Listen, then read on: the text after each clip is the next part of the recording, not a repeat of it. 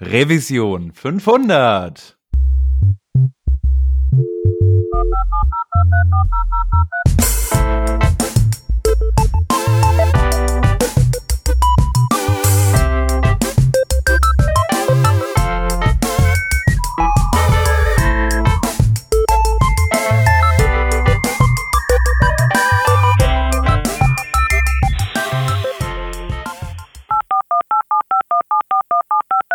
Diese Revision von Working Draft wird euch präsentiert von Hörerinnen und Hörern wie euch. Auf patreon.com slash workingdraft könnt ihr uns ein paar Euro in den Hut werfen. Aus euren Beiträgen und unseren gelegentlichen Werbeeinnahmen bezahlen wir allerlei teure Softwareabos und das Honorar unserer Audioproducerin. Wenn ihr euch auch beteiligen wollt, könnt ihr das unter patreon.com slash workingdraft sehr gerne machen. Wir danken euch tausendfach für die Unterstützung und fürs weitere Zuhören.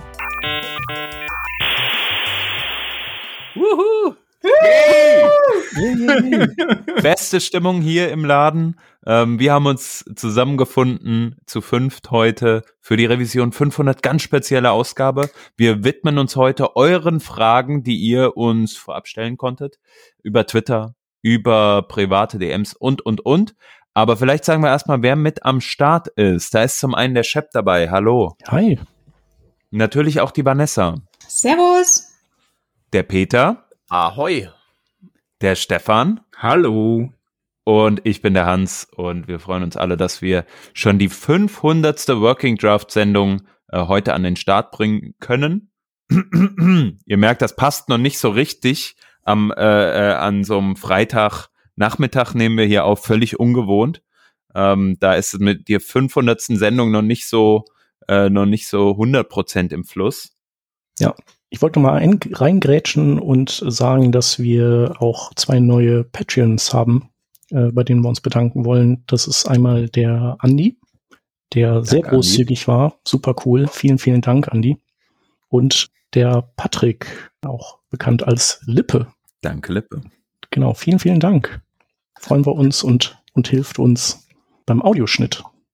Ihr wisst ja alle, wo ihr unseren Patreon-Account findet. Wenn ihr also schon von Anfang an dabei seid, dann äh, sagt uns doch mal Bescheid über Twitter, ähm, dass ihr vielleicht schon 500 Episoden mit am Start seid. Revision, wie wir ja sagen. Ähm, genau. Und heute wollen wir auch mal ein bisschen darauf eingehen, was ihr eigentlich so für Fragen an uns habt. Und äh, deswegen haben wir hier so die ein oder andere ähm, Frage auch zusammengeschrieben. Vielleicht davor Peter und Shep, ich glaube, ihr wart ja von Anfang an dabei, nur nochmal, um so ein bisschen die History äh, durchzugehen, wie wir das ja immer so zu den Jubiläumsfolgen machen, glaube ich. Was waren so euer Highlight? Ui. Hm, kann ich gar nicht so sagen. Wahrscheinlich irgendeine Sendung mit prominenten Gast vielleicht. So einem Gast, von dem man nicht gedacht hätte, dass er in die Sendung kommt. Also ich kann mich noch erinnern, dass wir, glaube ich, zur hundertsten Episode hast du den Paul Irish organisiert. Ich glaube, das war mhm. zur 100. Weil du das da äh, Connections ja. hattest, weil du damals im HTML5 Boilerplate Team warst. Und dann äh, der Paul Irish ist ja so, also wenn man ihn nicht kennt, also der ist halt, der kommuniziert halt sehr wenig. Ich glaube, das ist bei Konferenz, äh, bei Konferenzen auch so, dass man ihn anfragt und dann sagt er, yo, und dann hört man nichts mehr bis fünf Minuten vor diesem geplanten Auftritt und macht sich schon in, die Hose, dass es nix wird und dann ist er aber da. Und so war das bei uns auch. Mit ja, ich erinnere mich. Kühlschrank im Hintergrund, glaube ich. Das kann gut sein. Ich erinnere mich aber auf jeden Fall äh, noch, dass wir irgendwann auch mal in Amsterdam auf ähm, der Web Performance Now, Performance Now heißt er nur, nicht Web Performance Now, äh, Konferenz waren und da war er auch dann angekündigt als äh, Sprecher und ähm, kurz vorher hat man sich noch Gedanken gemacht, kommt er mhm. jetzt, ist er jetzt da? Er war dann natürlich da und hat performt, ist ja gar nicht die Frage. Äh, aber wir waren super happy, als wir den äh, für die hundertste Sendung in Stuttgart, glaube ich, interviewen konnten.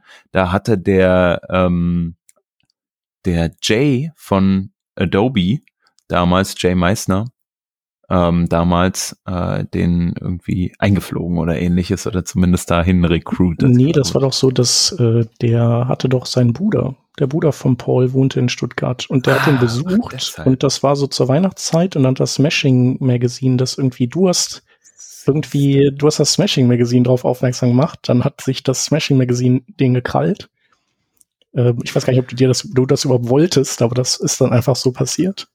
Der ist ja sehr geschäftstüchtig, ah, okay, der Vitali. Okay. Und der ja, Chris klar. Heilmann war ja auch dabei, dessen äh, Eltern oder das, der ja aus dem Frankenland kommt. Ja. Und der da auch auf Heimatbesuch war. Dann habe ich das wohl verwechselt mit einem anderen Event, was der Jay mal irgendwann organisiert hatte, wahrscheinlich. Da war ja auch um diese Zeit mehrere.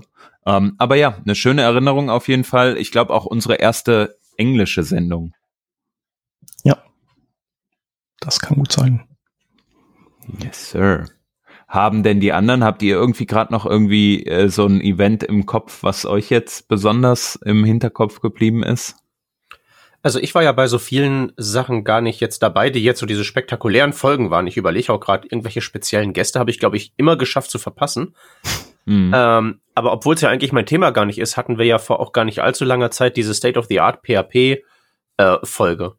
Die fand ich, die war eigentlich so von denen, wo ich dabei war, mein persönlicher Favorit, obwohl ich mit dem Thema nichts am Hut hatte. Aber der gute, der gute Herr, der Gast, der konnte das einfach alles so großartig erzählen und der steckte da so dermaßen tief drin, dass das so einfach so für das für, für das Meta-Nerd-Empfinden einfach so großartig war. Absolut, das war, also ich, ich habe den nur gehört, ich war nicht einmal beim, beim Aufzeichnen dabei, aber die war, also das war so Bericht aus dem Paralleluniversum und das war super spannend. Ja. Ich habe eine ganz andere Episode, eigentlich im Kopf. Da war nämlich gar kein Gast und keine Gästin, Gästin gibt's glaube ich nicht, keine Gastsprecherin dabei, sondern es war eine Episode von dir, Shep und dir, Hans und ihr habt über mehrere Themen gesprochen. Es ging, ging vor allem auch CS, nee, Moment, JS und CSS, CSS und JS. Das, das, das, was auf jeden Fall das irgendwie falsch ist. was der Hans auch gemacht hat. Und ähm, was ich dann doch cool fand, ist, dass es dann eben keine Episode war mit so Hard Tech mal durchgeprügelt mit, äh, das ist übrigens dieses Framework, man macht das so und so, es hat diese Vorteile oder jetzt auch bei dem CMS-System oder einem anderen Tool für Developer, wo man auch aufzählt, okay, und diese ganzen Features gibt's und das sind Breaking Changes, sondern weil mich das so an so an das alltägliche Leben erinnert hat, wie man halt tatsächlich mit Kollegen und Kolleginnen Sachen bespricht und dann ganz am Ende so, ach, vielleicht ist auch egal, ob wir CSS jetzt so oder so schreiben, Hauptsache wir schreiben es halt. Ja. Ja, das ist ja oft äh, irgendwie das Fazit, dass es irgendwie kein hundertprozentiges Für und Wider gibt. Ja, ich glaube, es manchmal vertritt man halt so Sachen, weil die halt schon eher an der eigenen Überzeugung sind, ne? Aber im Endeffekt, ob man dann, und wir kommen da gleich auf ein tolles Thema zu sprechen, ob wir da A oder B machen. Ne? Ähm, die lang gehegte Frage, Tabs oder Spaces. Ähm, das ist dann im, im Ende vielleicht doch gar nicht so wichtig, um sich so durchs Leben äh, ähm, zu manövrieren in der Development-Karriere. Ich wollte noch ganz kurz von, von mir eine Sache, die ich auf jeden Fall noch in, äh, in Erinnerung habe, ist unsere erste Beyond Tellerrand, wo wir was aufgenommen haben, mit der, jetzt komme ich nicht mehr auf den Namen. Naomi grade. Atkins. Naomi Atkins, vielen Dank wir waren bestimmt so zwölf Leute, äh, die da zusammensaßen, Hörerinnen und Hörer. Ich glaube in erster Linie allerdings Hörer und äh, ja, Moderatoren. Ähm, das war auf jeden Fall super cool, weil das halt so das erste Real-Life-Event, glaube ich, war, wo wir was aufgenommen haben. Vielleicht auch nach dem Paul, aber so dann das zweite. Nee, war cool. Da gab's ja auch, gibt's auch ein Video auf YouTube von. Auf genau. jeden Fall. Ja. Und das war so die einzige Crossover-Sendung, die wir mit äh, Technikwürze gemacht stimmt. haben, weil der David Maciewski auch dabei war. Ja, stimmt, stimmt. Ja, schöne Erinnerung. Kommen wir äh, doch zurück zur ja, aktuellen Zeit und widmen uns mal vielleicht dem ähm, so ein bisschen dem, was wir jetzt auch an Fragen von euch bekommen haben. Vielen Dank dafür. Cool, dass es so eine rege Beteiligung gab. Ähm, es gibt echt einige Fragen hier an die äh, einzelnen Leute, die hier gerade mitwirken, aber halt auch für uns alle. Und ich glaube, die äh, wichtigste Frage, ähm, wir haben das auch mal ein bisschen bewertet, natürlich ähm, ganz objektiv einfach mal drauf geguckt, was ist denn die allerwichtigste Frage? Und das war natürlich, ich habe es eben schon angeteasert, Tabs versus Spaces. Ne? Also ist ja ganz klar, dass uns das jeden Tag beschäftigt. Ähm, nein, ich mache natürlich nur Spaß. Aber wir haben uns gedacht, ähm, ich glaube, äh, gerade ähm, die Frage ging ja, glaube ich, hauptsächlich an dich, Stefan. Ähm, aber die wichtigste Frage, für was, was verwendest du eigentlich, Tabs oder Spaces? Ähm, die, die Vanessa hat die Frage gestellt. Ich weiß, ich weiß leider nicht, warum die Vanessa mir gerade mir diese Frage gestellt hat, aber ich, ich, Es war ich anonym mit Ha? meinem Twitter-Handle. Wie wieder? Es war eine anonyme Frage. mit meinem Twitter-Handle. ähm, äh, ich, ich muss ganz ehrlich sagen, ich, ich, ich, weiß es gar nicht, was ich verwende. Ich habe ich hab kein Projekt irgendwo laufen, wo ich nicht irgendwo Autoformatierung eingeschalten habe. Und da beuge ich mich dem Stil des Autoformatierungstools. Also ähm, ich habe ja ganz oben bei mir auf, auf, auf meiner Twitter-Wand ein Meme gepinnt, dieses, dieses Drake-Meme? Der, der einmal so was total cool findet und einmal total, äh, total daneben ist. Äh, und hab's Tabs vs. Spaces genannt und da war einfach kein Bild auf der anderen Seite. Nicht? Es weiß, weiß wurscht, es ist White Space. Es ist, es ist total scheißegal. Äh, ich, ich, ich glaube einfach, wir sind mittlerweile 2021 braucht man sich ja nicht mehr so viel Gedanken machen, ob das jetzt verschwendete Bytes sind, wenn man dort mehr Leerzeichen reinschmeißt, als, äh, die man mit, mit Tabs sparen könnte. Äh, von dem her, bup, whatever intents your code. Macht's es. Da hätte ich jetzt noch eine Folgefrage. Auch einfach an Was alle eine von euch. Folgefrage, die, die, das war doch anonym. Erste kommt gar nicht von dir. Ich habe diese anonymen Frage, für die habe ich jetzt eine Folgefrage. Wenn man jetzt doch irgendwo mal reinkommt, wo man vielleicht keinen Autoformatter hat, also irgendwie ein älteres Projekt, oder gehen wir mal davon aus, wir machen mal so Notepad auf und haben eine HTML-Datei und die indentiert nicht automatisch. Würdet ihr in Git in einem Code Review, wenn ihr jetzt seht, pff, weißt du, irgendwie, da fehlt jetzt aber eigentlich so eine Leertaste, um das richtig einzurücken, würdet ihr das in einem Pull Request anmerken? Oder würdet ihr das nicht tun? Oh, da so kann ein ich eine- menschlicher Lint. Boah, ähm, Da kann ich eine ganz, ganz interessante Anekdote zu erzählen, aus dem ungefähr gleichen Jahr wie die Revision 100 gefühlt, wenn ihr möchtet. Kurzer Ausflug vielleicht, bevor du, äh, Stefan, da reingehst. Ich habe auch mal bei einem anderen Open Source Projekt da mitgewirkt. Wir haben ja eben schon von äh, HTML5 Boilerplate erzählt. Das kam eher so aus dem Adobe Universe. Und was da los war von Code-Formatierung, das war nicht so feierlich. Damals gab's das noch nicht so mit diesen automatisierten äh, Formatting-Tools und sowas. Und äh, was ich dann gemacht habe, ist, ich habe das halt einmal korrigiert Oh, oh, und einen oh. Pull-Request eingereicht. Das Nur sieht keiner mit gerne. Das sieht keiner gerne, genau. Es gab dann auch tatsächlich ein Treffen auf einer Konferenz und wir haben uns zusammengesetzt und Gab's darüber gesprochen. So ungefähr, ja, genau. Ja. Äh, ich dachte, ja, okay, bisschen Formatting und so. Ich habe mir da gar keine Gedanken gemacht, aber okay, hat man dazu gelernt und äh, das war mein Mhm. mein Learning so. Und ähm, ich halte es auch so ein Stück weit so. Ist ja auch jetzt nicht so wichtig. Ne? Also deswegen beim Pull Request, wenn halt bei einem Pull Request jemand das vergisst, aber die Logik komplett funktioniert, kann man einen Hinweis geben, finde ich. Und wenn es dann halt doch nicht umgesetzt wird, würde ich jetzt nicht den Pull Request nicht approven. Deshalb doppelte Negierung. Ihr habt es trotzdem verstanden. Ähm, ne? Also das ist so das Thema, ähm, was was ich dabei sehe. Stefan, du siehst das anders. Na, also du hast mich erinnert, ich war einmal so in einer Situation, wo ich einen Pull-Request bekommen habe, wo äh, jemand äh, das auf, auf Tabs geändert hat, was bei mir Spaces waren. Und das habe ich damals nicht gemerged. Und ich glaube, ich bin mit, also mittlerweile ist mir, glaube ich, relativ egal. Weil angenommen, die Autoformatierung schlagt, schlagt bei dieser Person fehl, aus welchem Grund auch immer, dann das nächste Mal, wenn ich das Stück Code angreife, ist meine Autoformatierung, die greift. Also ähm, ich bin da, ich bin da sehr relaxed worden mittlerweile. Das ist so, so die Looks Good to Me nicht? Also wenn, wenn ich in der Arbeit irgendwelche Pull Requests einkriege, ja, passt, approve, approve. Die anderen diskutieren dann recht, äh, aber ich winke mal alle Codezeilen durch. Ja. Choose your battles, so Ja, nach dem genau. Motto. Ne? Ja, also genau. willst du dich jetzt um Tabs versus Spaces, willst du dich über äh, Whitespace im Allgemeinen streiten oder willst du dich lieber darum kümmern, dass dieser Code nicht testbar ist, den du da geschrieben hast? Deswegen geht dieser Pull Request nicht durch und du hast auch keinen Test geschrieben. Das sind doch die Themen, die für uns wichtig sind. Der einzig wahre Pull Request ist der, der das JavaScript durch CoffeeScript ersetzt. Aua. Ich muss weg. Dann spielt wenigstens der Whitespace auch eine Rolle. Ja, das war jetzt irgendwie ein Downer, Peter. Ich weiß ja auch nicht. äh, aber vielleicht, vielleicht müssen wir dabei ist das dieses, doch CoffeeScript. Das sollte uns doch die Energie äh, einflößen, um ja. Müssen wir jetzt wieder Hm. durch alle Eclipse und Java-Witze durch. Okay. Ich habe zu einer Zeit angefangen zu studieren. Ähm, 2010 im ersten Semester.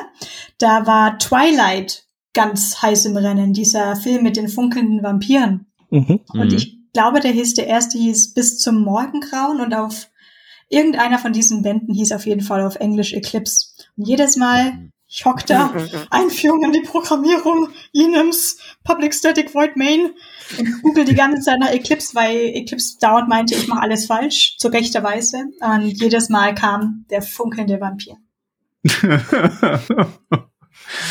ah, Eclipse, it's not you, it's me. Aber das verwenden die Leute bei uns in der Arbeit immer noch. Das ist nicht, tot- nicht tot zu kriegen, ja.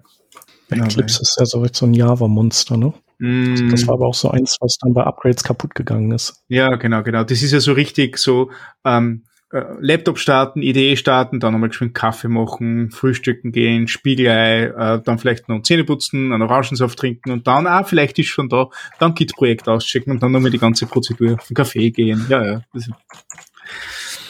Äh, ich habe aber eine andere Frage, wenn ihr ja jetzt alle so interessiert seid irgendwie auch an dem an dem Java Stack, ne? Vielleicht habt ihr euch in der Vergangenheit ja auch mal Gedanken gemacht über äh, Companies oder sowas. Ähm, da gab es nämlich eine Frage vom Stefan Temme, danke dafür. Ähm, für welche Companies oder für welche Personen ihr eigentlich mal gerne eine Website gestalten wollen würdet oder halt mit Java äh, einen Backend programmieren, sage ich jetzt mal. Und vor allem, warum? Ja, habt ihr da irgendjemand so im, im Hinterkopf? Auf jeden Fall. Also spätestens seitdem, ähm, also da gab es ja letztens so eine Aktion mit Flyern, ne? Vom Zentrum für politische Schönheit. Und ich glaube, das könnte man auch in die digitale Welt übertragen. Also eher so eine Art äh, äh, Trollaktion dann mit begleiten, meinst du? Du, du, du weißt doch, mit wem du hier sprichst. Also, ne? Ich verrichte keine richtige Arbeit, ich troll nur rum. Und das würde ich halt eben dann auch da direkt machen. Hallo, äh, zweifelhafter Verein. Ich äh, baue euch natürlich gerne euer Backend. Ganz ohne Ja. Backdoors oder sonstige seltsame Sachen. Läuft. Ja, also ich glaube auch so, so, ähm, keine Ahnung, irgendwelche Vereine oder irgendwie ähm, NGOs oder sowas, das finde ich schon auch interessant. Ich habe jetzt nichts Bestimmtes im, im Hinterkopf, aber dann, das ist halt auch immer so eine Sache. Ich habe hab mal gehört, dass das relativ schwerfällig ist, diese Systeme dann auch im Hintergrund, die da so laufen. Also eigentlich so wie jedes Enter, jede Enterprise Company. Ähm, und früher, ich weiß noch, äh, Shep, dir habe ich das irgendwann mal, glaube ich, erzählt, hatte ich immer mal Lust für einen, ähm, für so ein Nachrichtenunternehmen, sagen wir mal sowas wie die Zeit, Süddeutsche oder sowas zu arbeiten. Mhm. So eine Publishing Company. Da Ähm, gibt's auch viele gute Gründe dafür. Weil es halt, äh, ja, da zählen irgendwie andere Metriken und äh, da ist halt auch viel mit so, äh, ja, semantisch gutes äh, HTML modellieren und, und so. Das sind so die Disziplinen, die man halt da eher braucht. Ne?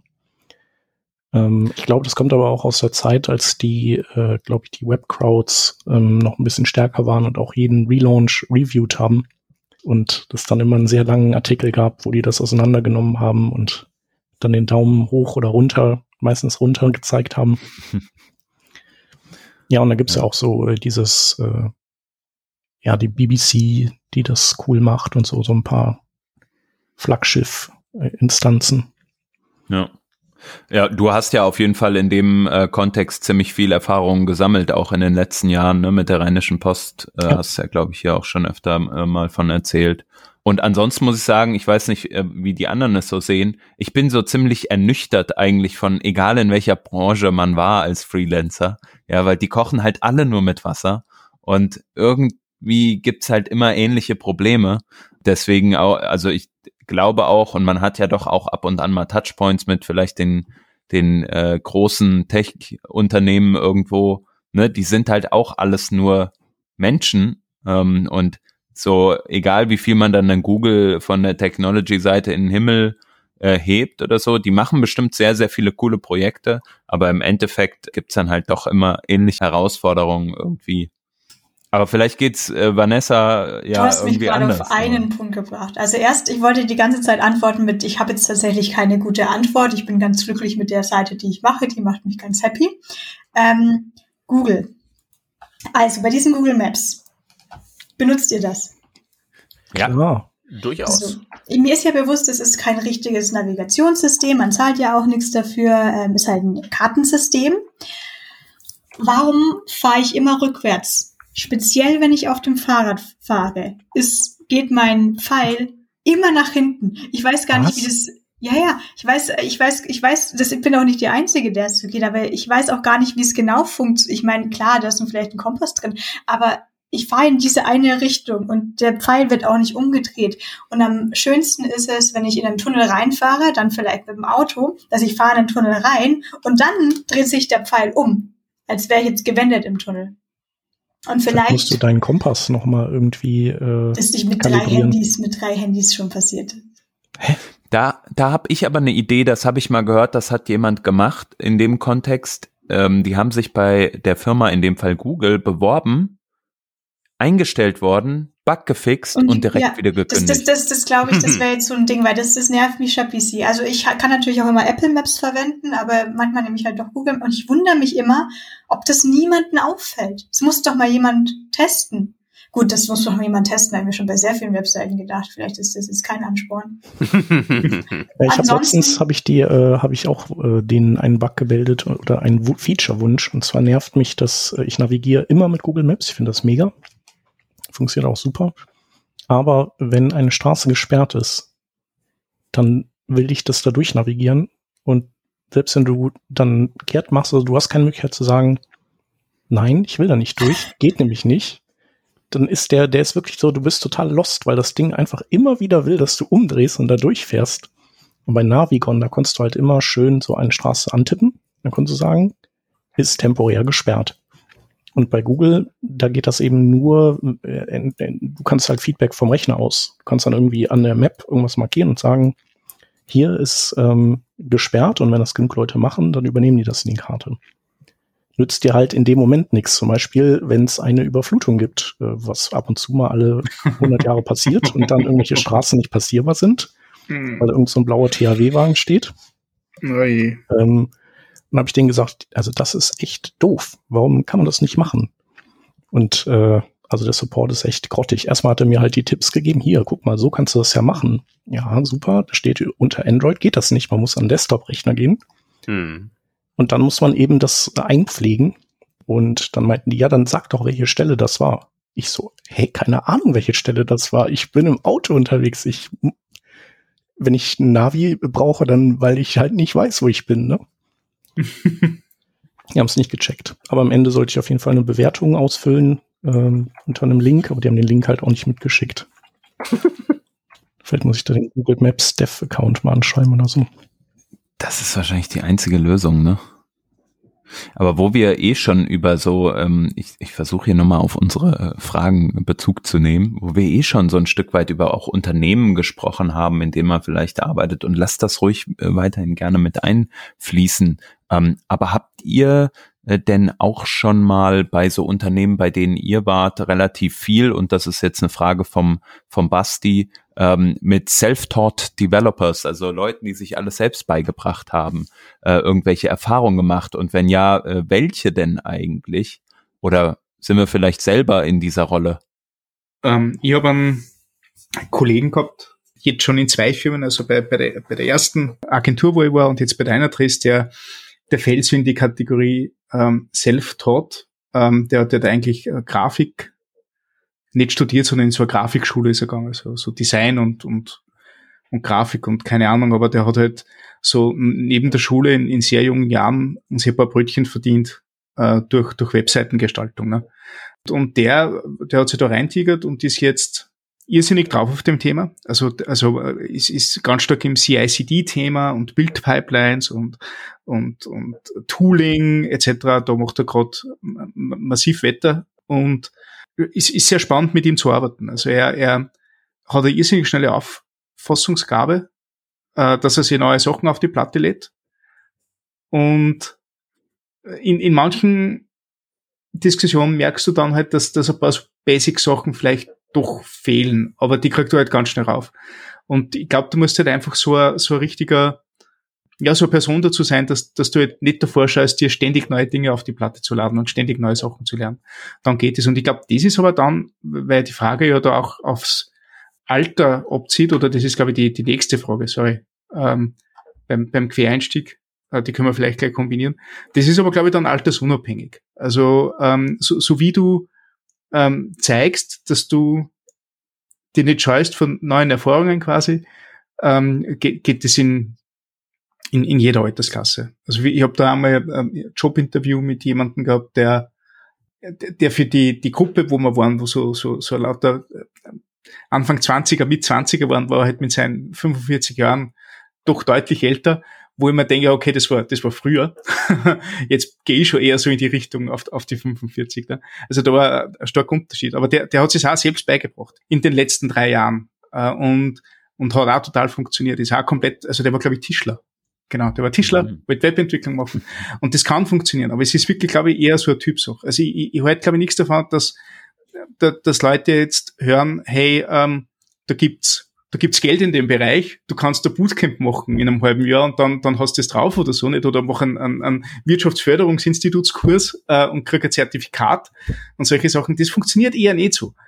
Da, da ist eher besser, du, du baust, du entwickelst, du, du fällst auf die Nase. Also gerade Web-Technologien haben so einen wunderschönen ähm, Einstiegspunkt mit, du kannst einfach mal bauen und ausprobieren und deployen und da ist sehr, sehr, sehr niederschwellig.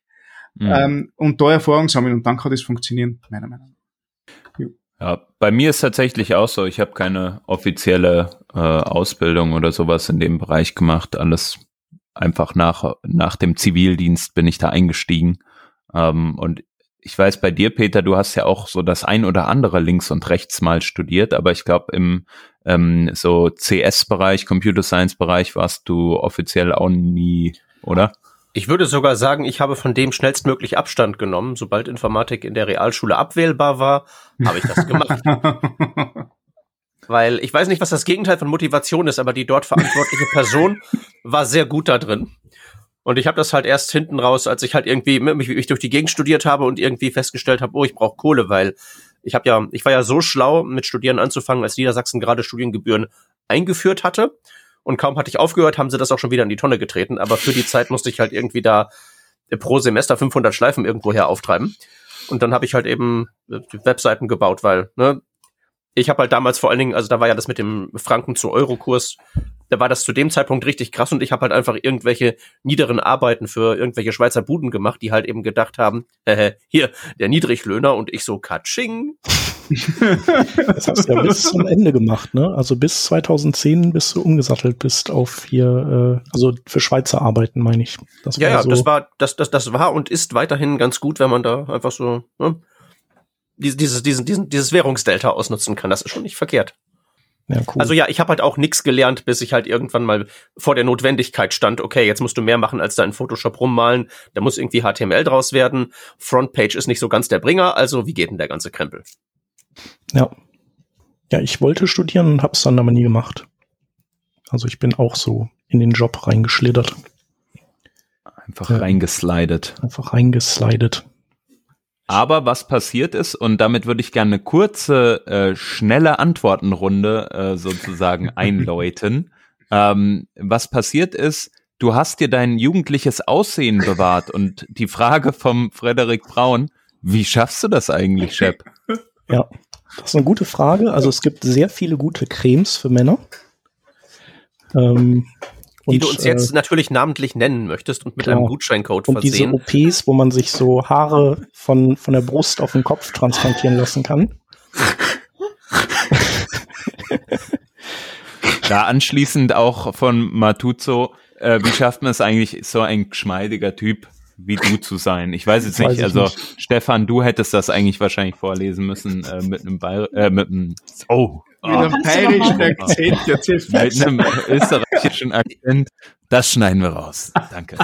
ähm, gegen Shitstorm möchte ich nicht. Na, du hast es, du hast es eh gut gemacht. Aber tu so so, eher wienerisch, das kann ich eh nicht. Ja. Aber, gut. Aber ja, wie schafft das, dass er so ein geschmeidiger Typ ist, ne? Das ist, denke ich, Naturtalent. ähm, hey, das sind auch die Cremes. Du musst uns diese Cremes verkaufen. Ja, auf jeden Fall. ähm, ja. Ich kann nicht mehr. Shep, du bleibst besser Entwickler. Mit Influencer sein ist das, glaube ich, das ist nicht nee, so deins. Ich glaube auch nicht. Aber das tatsächlich zu diesem jugendlichen Aussehen, das, das ist ja, äh, also, das gibt's tatsächlich in unserer Familie. Das kommt von meiner Mama. Die musste nämlich irgendwie noch mit 25 musste die an der Disco immer ihren Ausweis zeigen oder mit 30, weil, weil die irgendwie so eben so kindlich vielleicht noch ausgesehen hat. Und ein bisschen was haben mein Bruder und ich da abbekommen.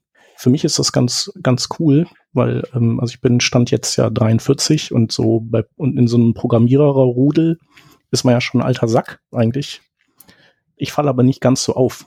Also das ist ganz cool. also ich gehe immer so ungefähr als zehn Jahre jüngerer Mensch durch und äh, dann sind die immer schockiert, wenn ich dann Geburtstag feier und ich dann eben offenlege, wie alt ich geworden bin. Genau. Ähm, also mir kommt das äh, eigentlich ganz gelegen, weil ähm, Programmierer müssen irgendwie immer jung und dynamisch sein und so weiter. Und meinem, meinem Bruder kommt es nicht so gelegen, der arbeitet nämlich bei der Bank als Risikomanager und der muss irgendwie anderen sagen, ähm, was die machen sollen, damit irgendwie die, die Bank nicht äh, per Ransomware oder was weiß ich, was für Dinge passieren können, mhm. äh, kaputt geht. Und ähm, da ist natürlich dann, also je jünger du wirkst, desto weniger ernst nehmen dich die Leute. Das ist halt dann in dem mhm. Fall eher schlecht. Ja, das genau. stimmt. Ich äh, wollte noch mal die die schnelle Antwortenrunde sozusagen weiter äh, und Vanessa angenommen, ähm, man ist jetzt aber dann schon so alt eingeschätzt, dass man seinen Personalausweis nicht mehr vorzeigen muss in der Disco oder da steht über 18 drauf. Ähm, da möchte man vielleicht auch mal einen Wein trinken. Was denn eigentlich dein Go-to-Wein? Ist nämlich auch eine Frage von den Hörerinnen und Hörern. Zinfandel auch bekannt als Primitivo aus Italien, aber es gibt es auch aus Kalifornien und heißt Zinfandel und ist mein Go-To-Wein. Ähm, der Weiße ist, ist ein, äh, bei Weißwein würde ich Chardonnay aus dem Barrique-Fass nehmen und Roséwein trinke ich nicht.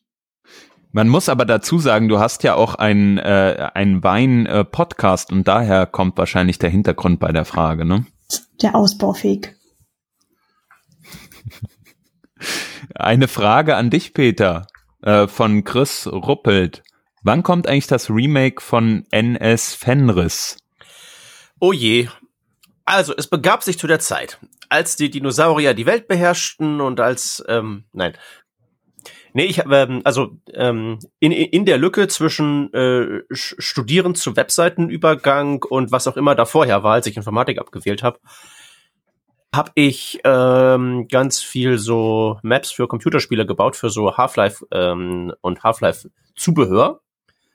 NS, NS, Natural Selection, war ein so ein Mod dafür und da habe ich dann äh, damals sozusagen äh, rausgefunden, dass es ja ziemlich Spaß macht mit so Computerteilen, mit so mit so Compilern und so. Die braucht man ja halt eben auch, um so eine Map irgendwie in ausführbarer Form zu kompilieren da immer so schön ans Limit zu gehen und irgendwie so zu sagen, so, äh, mehr Polygone darf ich also nicht verwenden. Was ist, wenn ich aber will? Und das habe ich halt mit dem Ding damals so ziemlich ans, äh, ans Limit getrieben und äh, anscheinend habe ich dem irgendwann mal versprochen, ein Remake zu machen, weil der äh, mit dem da habe ich mich, mit, mit dem Herrn, der das gefragt hat, habe ich mich damals in dem entsprechenden äh, Forum rumgetrieben, in so einer alten PHP-Software, äh, wo man sich dann gegenseitig gesagt hat, guck mal hier, äh, hab's gebaut, wie findest du das? Und dann, ja, das ist aber ganz schön pink, das Licht, vielleicht willst du da noch mal dran drehen. So Zeug. Ja, wann kommt das Remake? Wahrscheinlich nicht so bald. Weil ich tatsächlich auch sagen muss, äh, ähm, dieser Kram, da gab es halt einen ziemlich gut definierten Punkt, als dem, an dem ich so gemerkt habe, dass mir das keinen Spaß mehr macht, weil das so von dem ganzen, ähm, also die Polygonanzahl in solchen Spielen ist ja immer nur nach oben gegangen. Und es gab halt irgendwie so eine Zeit, da ging das einigermaßen problemlos, dass man wirklich so, ähm, so, so wie so ein Autorenfilmer wirklich sagen konnte, ich baue jetzt hier so ein Level und ich krieg's hin, dass alles da drin dann von mir kommt. Also so inklusive jede, jede Wandtextur oder so. Dann bin ich dann so mit der Kamera durch die Gegend gewackelt und habe halt irgendwie so in, in irgendwelche, irgendwelche Wände abfotografiert und das dann in Photoshop so aufbereitet, damit ich es dann an die Wand klatschen kann und so. Und das ging halt irgendwann nicht mehr, weil einfach der Aufriss so groß geworden ist, dass man dann irgendwelchen Third-Party-Krempel hätte verwenden müssen. Und das fand ich damals nicht gut. Jetzt ist natürlich heutzutage mein Node Modules Folder genauso groß wie der von jedem anderen auch. Das heißt, irgendwie stört mich das nicht mehr. Aber das hat mich damals davon weggetrieben und deswegen kommt das Remake wahrscheinlich so bald nicht. Würde ich befürchten. Cool. Dann übernehme ich ganz, ganz geschwind, weil ähm, der, der Hans kann sich die Fragen nicht selber stellen. Und, ja. und Frage in, im, im Raum der Schnellfragerunde vom Manuel Matusovic, ähm, was sind deine Top 3 NoFX-Songs? Oder wie wir heute in Österreich sagen, NoFix. Aber NoFix, okay. NoFX, no ja, wie auch immer.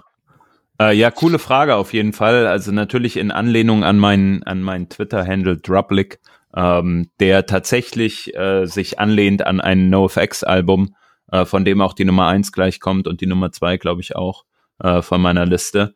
Ähm, das äh, Album heißt nämlich Punk in Drublick und mein Twitter-Handle ist ja Drublick. Und äh, Punk in Drublick ist diese Umkehrung von na, ihr werdet das schon selber herausfinden. Äh, die Nummer eins ist auf jeden Fall Lin Linoleum. Das ist, glaube ich, so das Top-Lied, äh, was jeder mh, mm, auch krass äh, feiert äh, von NoFX. Ähm, von diesem Album, wie gesagt, ich glaube von 95, 96 so um den Dreh müsste das Album sein. Also ich war noch sehr klein, ich habe das viele Jahre später gehört. Und vom gleichen Album gibt's das Lied Don't Call Me White, auch äh, richtiges Brett, richtig cool. Ähm, ich weiß noch, als ich irgendwann mal in Münster auf einem Festival war und das, die das da gespielt haben, ging übel ab. Und von einem neueren Album 13 Stitches, ähm, auch ein richtig cooles Lied, ähm, ein bisschen andere Gangart, sagen wir mal. Uh, War on Errorism heißt das Album uh, von 2003, nachdem es da ja in, ähm, also von den USA so die Einmärsche in den entsprechenden Ländern gab, ähm, ein bisschen Kritik daran auf dem Album zu finden. 2003er Baujahr, also ist schon was her. Ein, ein bisschen ich hoffe, dass Kritik, ist das die Untertreibung des Jahres oder des Jahrhunderts? ja, die Hörerinnen und Hörer werden das schon selbstständig herausfinden. Ich glaube, was vielleicht noch als Fun Fact ganz äh, äh, interessant zu nennen ist, es geht hier gerade parallel in unserem Chat, äh, Chat nämlich so ein Stück weit durch die durch die äh, Nachrichten. Es gab auch mal einen Twitter-Account, ich glaube, der existiert nicht mehr, Dr. Ublitsch, äh, weil die Leute sich immer gefragt haben, woher kommt das eigentlich? Und irgendwann hat sich irgendwer, ich weiß nicht, wer das war, hat sich entschieden, ich mache mal so einen Spaß-Account und äh, ähm, vergackeier den Reineln ein bisschen. und das ging auf so ein paar Konferenzen dann, wenn wir damals unterwegs waren. 2013. Das waren doch der Anselm und der Jay. Wahrscheinlich, ja. Der Jay das, Meissner, den wir schon vorhin erwähnt hatten. Der genau. Ja, äh, kurze Antwort war dann doch nicht so kurz, aber dann sind zumindest die drei äh, Top NoFX-Songs auch nochmal raus. Und vielleicht ähm, zum Abschluss der Fragerunde, Shep, an dich die Frage vom Stefan. Was ist denn eigentlich dein Lieblings-IE-Bug? Oh, was ist mein Lieblings-IE-Bug? Mhm. Also es gab ja den, dass äh, wenn Element äh, links gefloatet hatte und ein Margin hatte nach links, dass der sich verdoppelt hat. Der war ganz cool. Da musste man nämlich dann ein Display Inline auf das Element setzen und dann war er nicht mehr verdoppelt. Vielleicht den. Ich weiß nicht, ob das cool. der Peekaboo-Bug war. Was ist denn dein liebstes IE-Feature, das es nicht mehr gibt? Ähm, das sind die Exclusions. Die finde ich mega. Okay. Was, was, machen die? Entschuldigung, ich war ja zu dem Zeitpunkt nicht zurechnungsfähig, als das, als der IE aktuell war. Ähm, Exclusions, äh, du kannst irgendwelche Elemente absolut äh, in, in anderen Elementen quasi oder in, in einen Dings positionieren und alles andere äh, fließt drumherum. Also, ah. aber es gibt also so ein bisschen wie Floats, nur flexibler. Also, weil du kannst ja zum Beispiel nicht in der vertikalen floaten. Ähm, mhm. Und es gibt durchaus so Momente, wo das einfach, wo es cool wäre, wenn man das machen könnte. Mhm. Genau, ansonsten gibt es, glaube ich, nichts, was der IE ja, also was noch cool war, da hatte ich ja im, im IE-Artikel äh, da in meinem Ab Abgesang auf, auf den, die alte Engine. Äh, was ich noch cool fand, war dieses äh, Data Binding per Markup. Also quasi so ein so eine Art View oder Angular, aber in, in vom Browser unterstützt. Das fand ich auch cool. Hm. Okay, keine HTC-Files als so Lieblingsfeature. So von der Idee her. Ja, die waren auch gut. Äh, wobei ich äh, dann, da hätte ich die Expressions besser gefunden. Das waren ja quasi so wie, äh, du konntest einzelne Properties mit JavaScript ähm, schreiben. Also die, die, der Value war ein JavaScript, das quasi in Echtzeit ausgewertet wurde. Und mhm. äh, da konntest du halt damals schon so äh, Max Width und Max Height und so, was ist, was ja erst später kam, durch mit IE7, konntest du dann schon per Skript eben machen. Aber das hat halt einen schlechten Ruf, äh, weil man damit die Performance des Browsers natürlich ordentlich tanken konnte. Aber das ist im Prinzip das Gleiche, was Houdini mittlerweile macht. Ja, und vor allen Dingen ist es ja, ist es ja so schön, es hat einen schlechten Ruf, weil es JavaScript in CSS ist, so ähnlich wie CSS in JavaScript ja auch nicht allgegenwärtig so gleich gut aufgenommen wird. Das ist ja eigentlich eine recht schöne Symmetrie. Genau, und das war aber zu einer Zeit, wo einfach auch Leute nicht gut in JavaScript waren. Also die haben auch einfach scheiß JavaScript geschrieben. Und äh, das Problem war einfach, so das Talent der Leute war das Problem und nicht das Feature. Also hm. so wie, wie heutzutage mit JavaScript ja auch. Wo wir gerade schon CSS-Features äh, angesprochen haben, jetzt auch mit den HTC-Files, ähm, hießen die so? Ja, ne? Mhm. Ähm, Gibt es denn irgendein Feature, was ihr, und das fragt der Thomas, aus dem Standard am ehesten noch verbannen wollen würdet? Und wenn ja, warum? Äh, das Boxmodell. Mhm. Boah, Guter Punkt. Das wär's. Ja. Bringt niemandem was. Nee. Das, das ist, das ist der, der, der, der kreislichste Hotfix, der uns seit Ewigkeiten verfolgt. Irgendwie die zwei Boxmodelle zusammenbringen auf eins durch das Box-Sizing. Ja. Ja. Ja, also äh, praktisch, das hattest du ja, glaube ich, auch geschrieben. Der IE hat es am Anfang irgendwie richtig. Dann kam die restliche Welt, hat es falsch implementiert. Und jetzt gehen wir alle hin in unseren CSS-Resets und packen irgendwie äh, äh, dann entsprechend die richtige Variante Borderbox wieder rein. Es wäre ja. irrsinnig spannend zu sehen, ob diese ganzen Menschen, die diese Website-Scans machen, wo sie einfach einmal alle Top-Millionen Domains durchchecken und Analysen fahren, wegen Technologien und so weiter, überprüfen, ob Box-Sizing, Borderbox äh, überall defaultmäßig auftrat ist. Äh, und ob eigentlich diese Content-Box, glaube ich, ist die zweite, ne? ähm, ja. ob, ob das überhaupt nur irgendwer macht. Oder ob, ob, ob, ob eh schon jeder Entwickler seit den letzten 10, 15 Jahren auf das andere geht. Mhm. Na gut, bei Contentbox musst du ja dann quasi gar nichts machen. Oder willst du nur wissen, ob man in, also das habe ich schon mal gemacht, dass ich in Einzelfällen tatsächlich gesagt habe, hier möchte ich jetzt tatsächlich umschalten einmal auf Contentbox. Äh, weil Echt? Ich da, doch, jetzt ist die Frage, ob du der Einzige bist, der das tut. Ähm, Hast du ein Beispiel, warum du da auf Contentbox umschalten wolltest? Das, der, der konkrete Kontext, den weiß ich nicht mehr, aber da ist es, also was ich eben wollte, ist, dass der, dass der innere Bereich eben die gleiche Breite hat wie, also eventuell doch vielleicht bei so, ähm, bei so Dingen, die quasi links und rechts vom Content wieder rausragen. Also quasi zurück in den Padding reingehen, den ich habe. Dann würde ich dem, dem Ding, das quasi innen drin ist, in dem gepaddeten Bereich, würde ich dann äh, eine Width von 100% geben und dann nochmal das Padding zusätzlich drauf.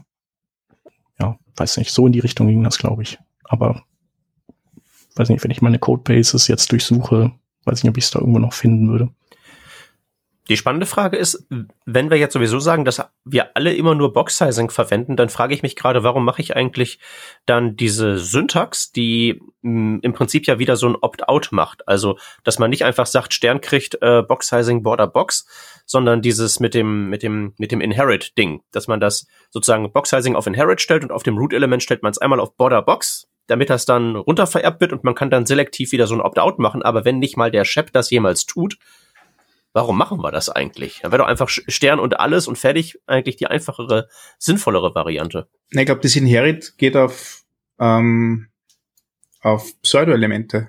Und ich glaube, das tut einfach mit einem, also die werden vom Stern ignoriert. War das nicht so, so ein Thema? Also in meinem Reset habe ich Sternchen, Komma, Sternchen, Doppelpunkt, Doppelpunkt before und nochmal mhm. Sternchen, Doppelpunkt, Doppelpunkt after. Also Inherit wäre schon eigentlich ganz sinnvoll tatsächlich. Ja, ja, in, in der Theorie, aber in der Praxis ähm, fällt mir jetzt auch gerade auf, wo ich drüber nachdenke, dass ich von dieser Möglichkeit nie Gebrauch gemacht habe. Hm. Naja, die, die wahren Hipster benutzen eh Padding-Box. Sowieso. Das benutzt doch kein Schwein, oder? Ich, ich habe auch gerade mit Entsetzen feststellen müssen, dass das auch gar nicht mehr supported wird. Echt? Äh, nee, das gab's offenbar. Also es gibt offenbar für Box-Sizing nur noch Border-Box und Content-Box und Padding-Box, obwohl es in meinem Gehirn irgendwie noch einen Platz hat, hat offenbar in den Browsern keinen Platz mehr, erstaunlicherweise. Ist, ist, das, ist das jetzt so Anti-Hipster oder was? Du hast das, du hast das verwendet, bevor es nimmer cool war? Oder? Boah, kannst du mich das irgendwie an einem Nicht-Freitagnachmittag mal fragen?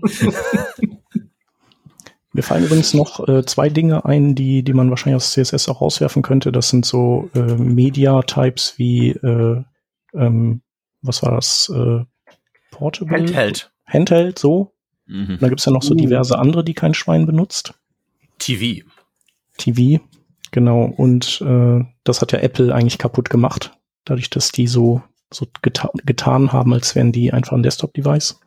Ähm, das andere sind diese ganzen, also du kannst ja auch Sprache stylen mit CSS, mit dieser ganzen Voice- und Oral-Zeugs und so, das nie supported wurde. Äh, das finde ich eigentlich ganz interessant.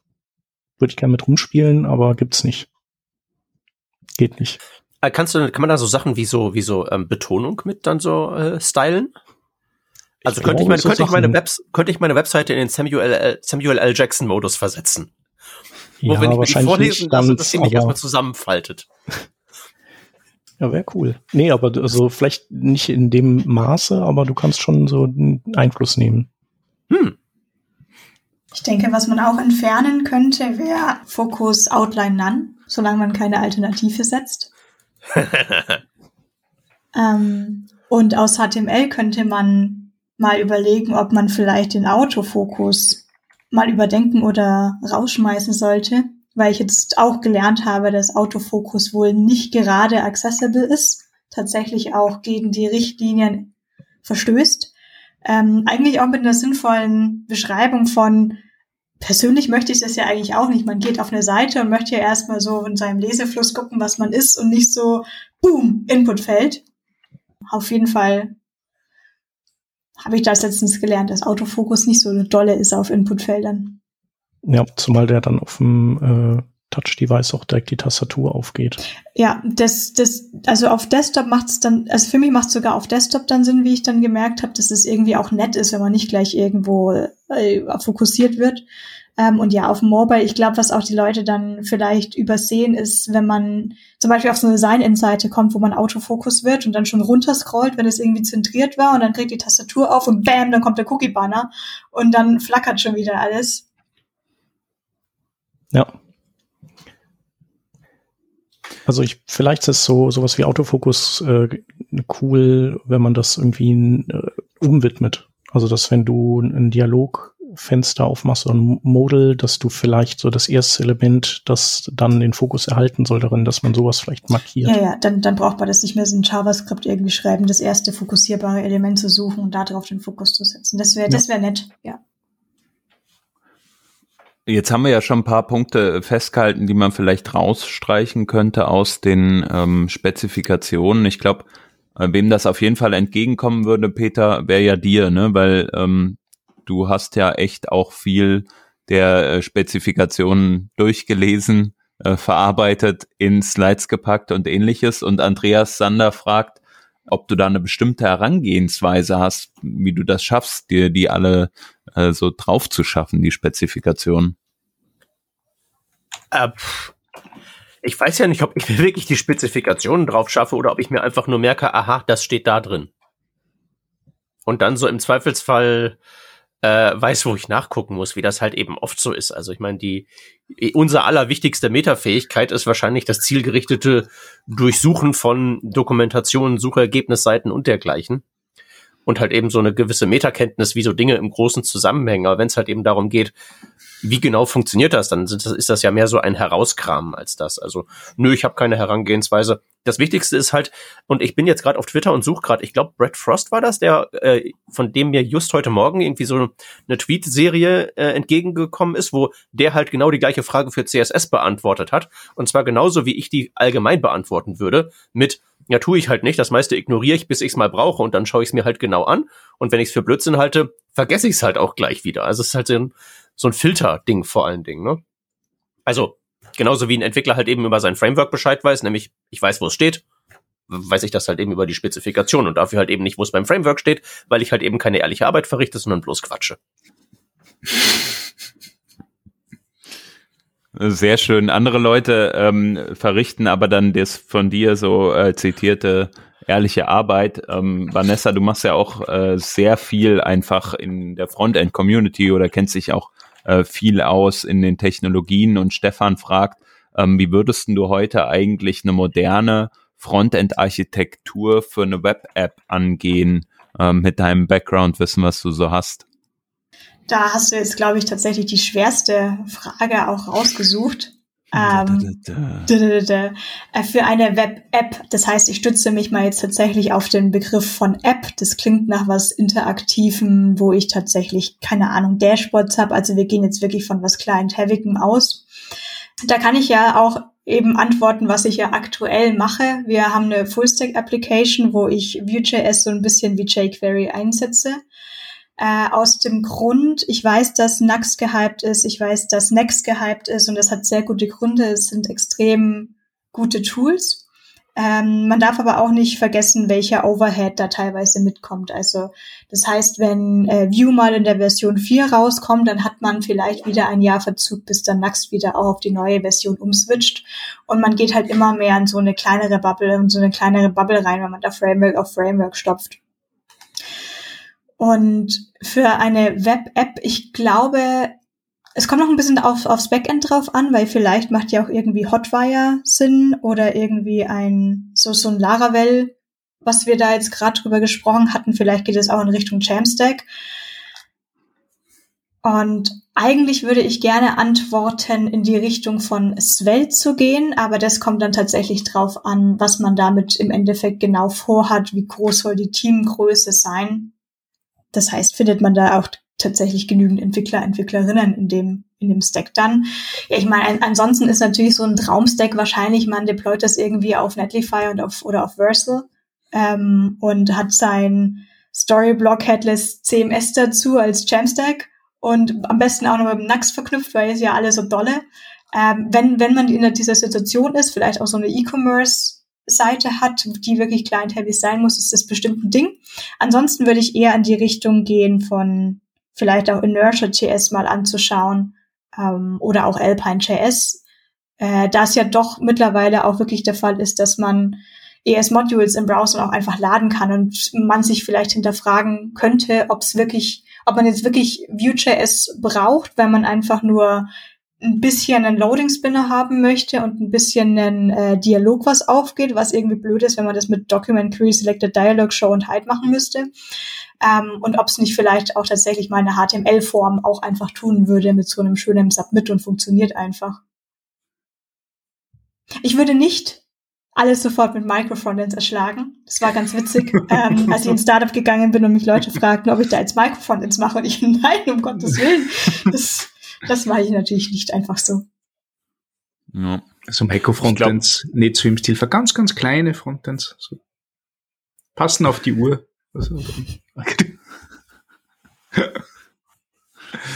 ich glaube, wenn man sich dann mal entschieden hat für so ein Framework, dann geht's ja auch nochmal los. Ne? Äh, mhm. also ich nehme jetzt mal aus dem React-Kontext oder so. Du hast ja vorhin schon äh, CSS in JS äh, angesprochen. Das ist dann eine Entscheidung, die man wahrscheinlich treffen muss und wahrscheinlich ähm, wie baut man sein Storage auf, ne? was äh, möchte man denn eigentlich für eine architektonische Herangehensweise verfolgen, äh, wenn man seine Komponenten schreibt und sowas. Also unterscheidet man zwischen logicless und sozusagen Business-Logik enthaltenden Komponenten oder macht man sowas nicht?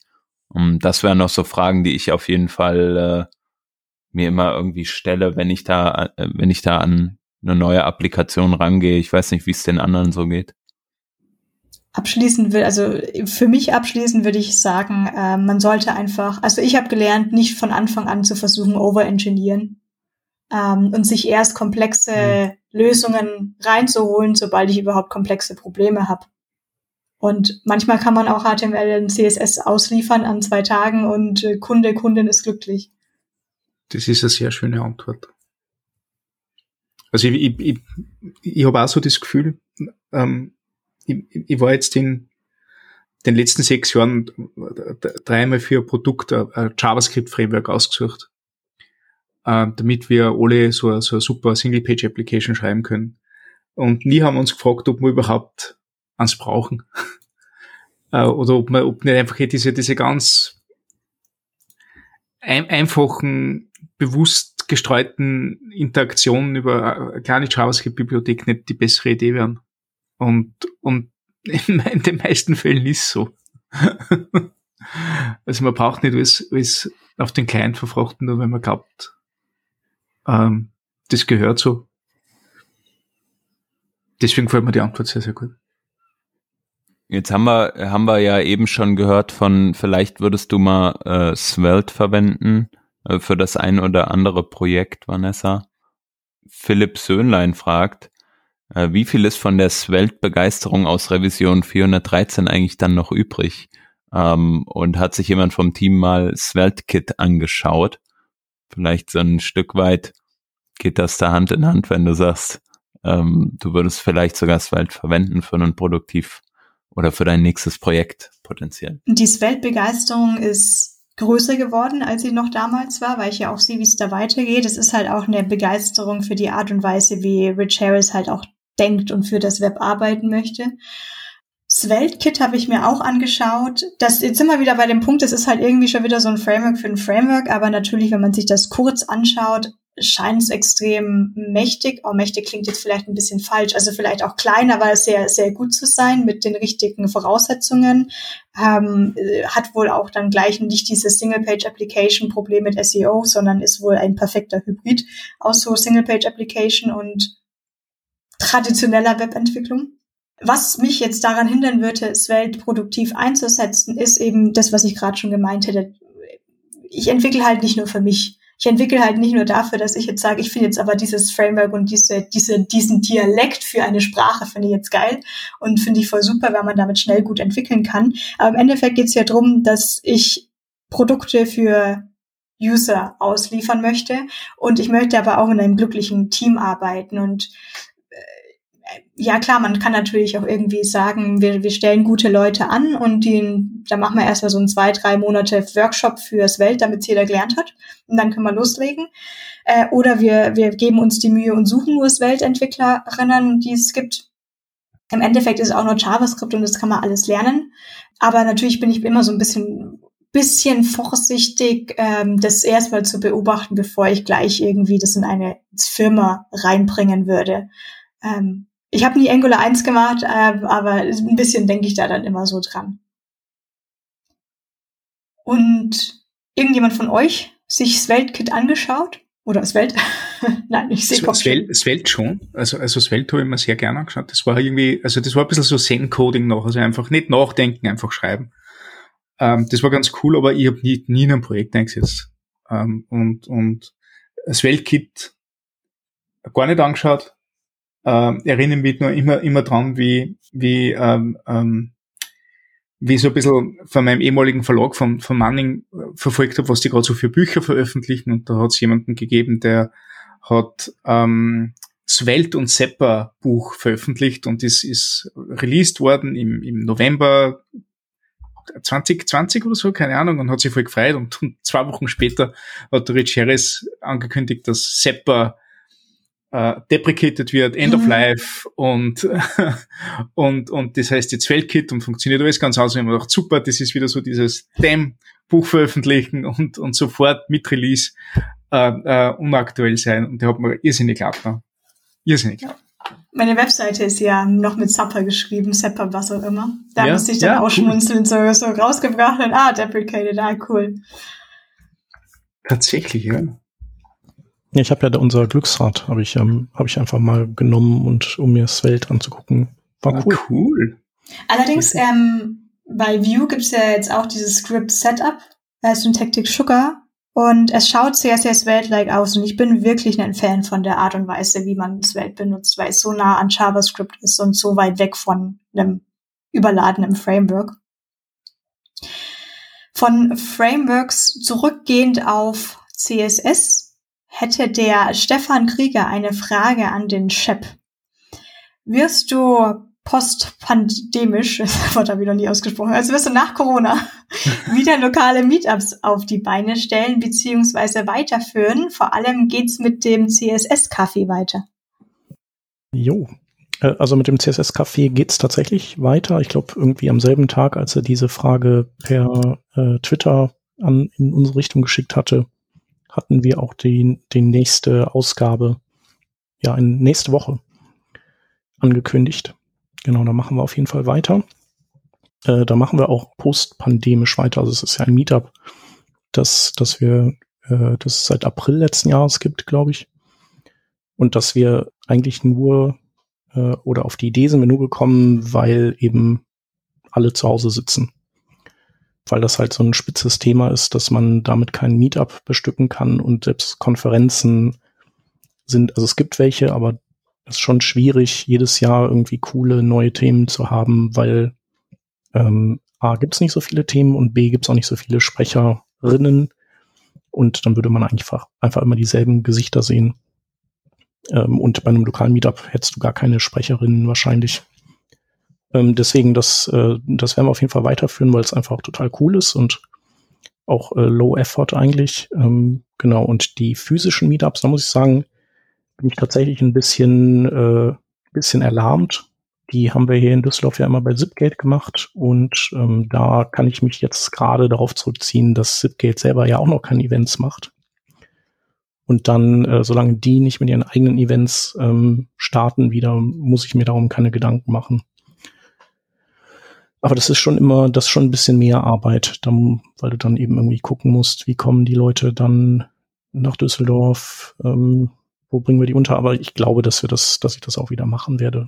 Zumal auch genau in dem Monat, als die Pandemie anfing, da hatte ich mich mit äh, Zipgate darauf geeinigt, dass, äh, dass die auch ähm, Sprecher von weiter her sponsern, die also tatsächlich einfliegen oder mit dem Zug fahren, äh, ökologisch korrekt. Und äh, da kann man natürlich dann viel coolere Vorträge nach Düsseldorf holen. Mal sehen. Okay, dann hoffe ich, dass diese Frage damit beantwortet ist und würde eine Frage an den Stefan stellen von Andreas Sonder. Wie ist es heutzutage, ein technisches Werk in Papierform zu erschaffen? Und ich würde da auch gleich die Anschlussfrage dazu hängen. Hast du Tabs oder Spaces verwendet? ich weiß gar nicht mehr.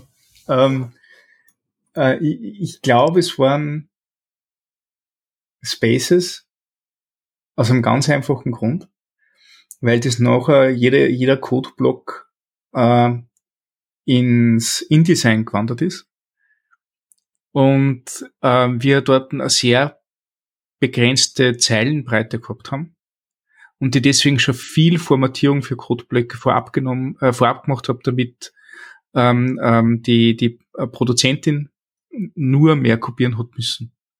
Was ähm, nicht ganz so gut funktioniert hat, äh, weil sie dann nur Text kopiert hat, aber kein Syntax-Highlighting.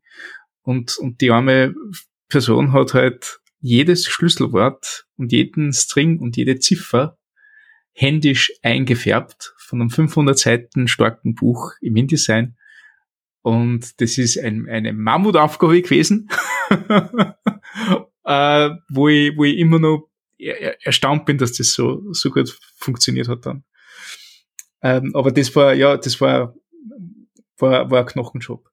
Äh, und wie sonst ähm, ähm, ein technisches Werk in, in Papierform zu erschaffen. Ich, ich schätze mal, es geht ums TypeScript-Buch. Ähm, sonst hätte ich jetzt nicht schon über das TypeScript-Buch gesprochen. Und ähm, ja, es ist spannend. Also, also es ist vom, vom Zeitaufwand her sehr viel gewesen.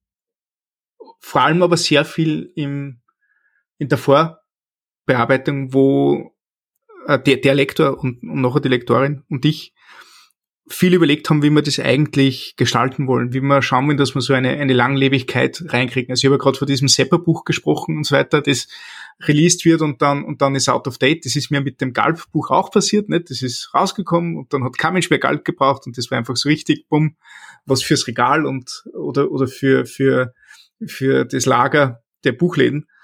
Und vor dem haben sie wir wirklich ganz, ganz stark fokussiert, dass wir so viele Sachen weglassen, die irgendwie out of date werden können.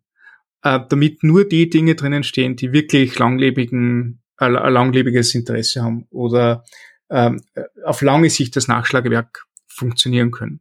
Und dann haben wir uns ganz stark überlegt, also, also wie unterscheidet man sich von dem, was, was du online kriegst, nicht? Also wenn du Tutorials hast, was du viel bequemer Copy-Paste machen kannst, anstatt dass du einfach über das, das lesen musst und im, im schlimmsten Fall noch, noch runtertippen musst und solche Sachen. Ne?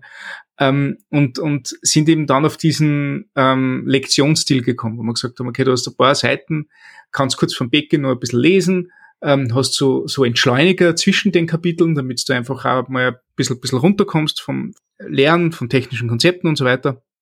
Und da ist mir dann auch geschossen, okay, ähm, Bücher brauchen das, glaube ich. Also einfach nur den Text schreiben und auf Papier bringen, ist, ist glaube ich, falsch.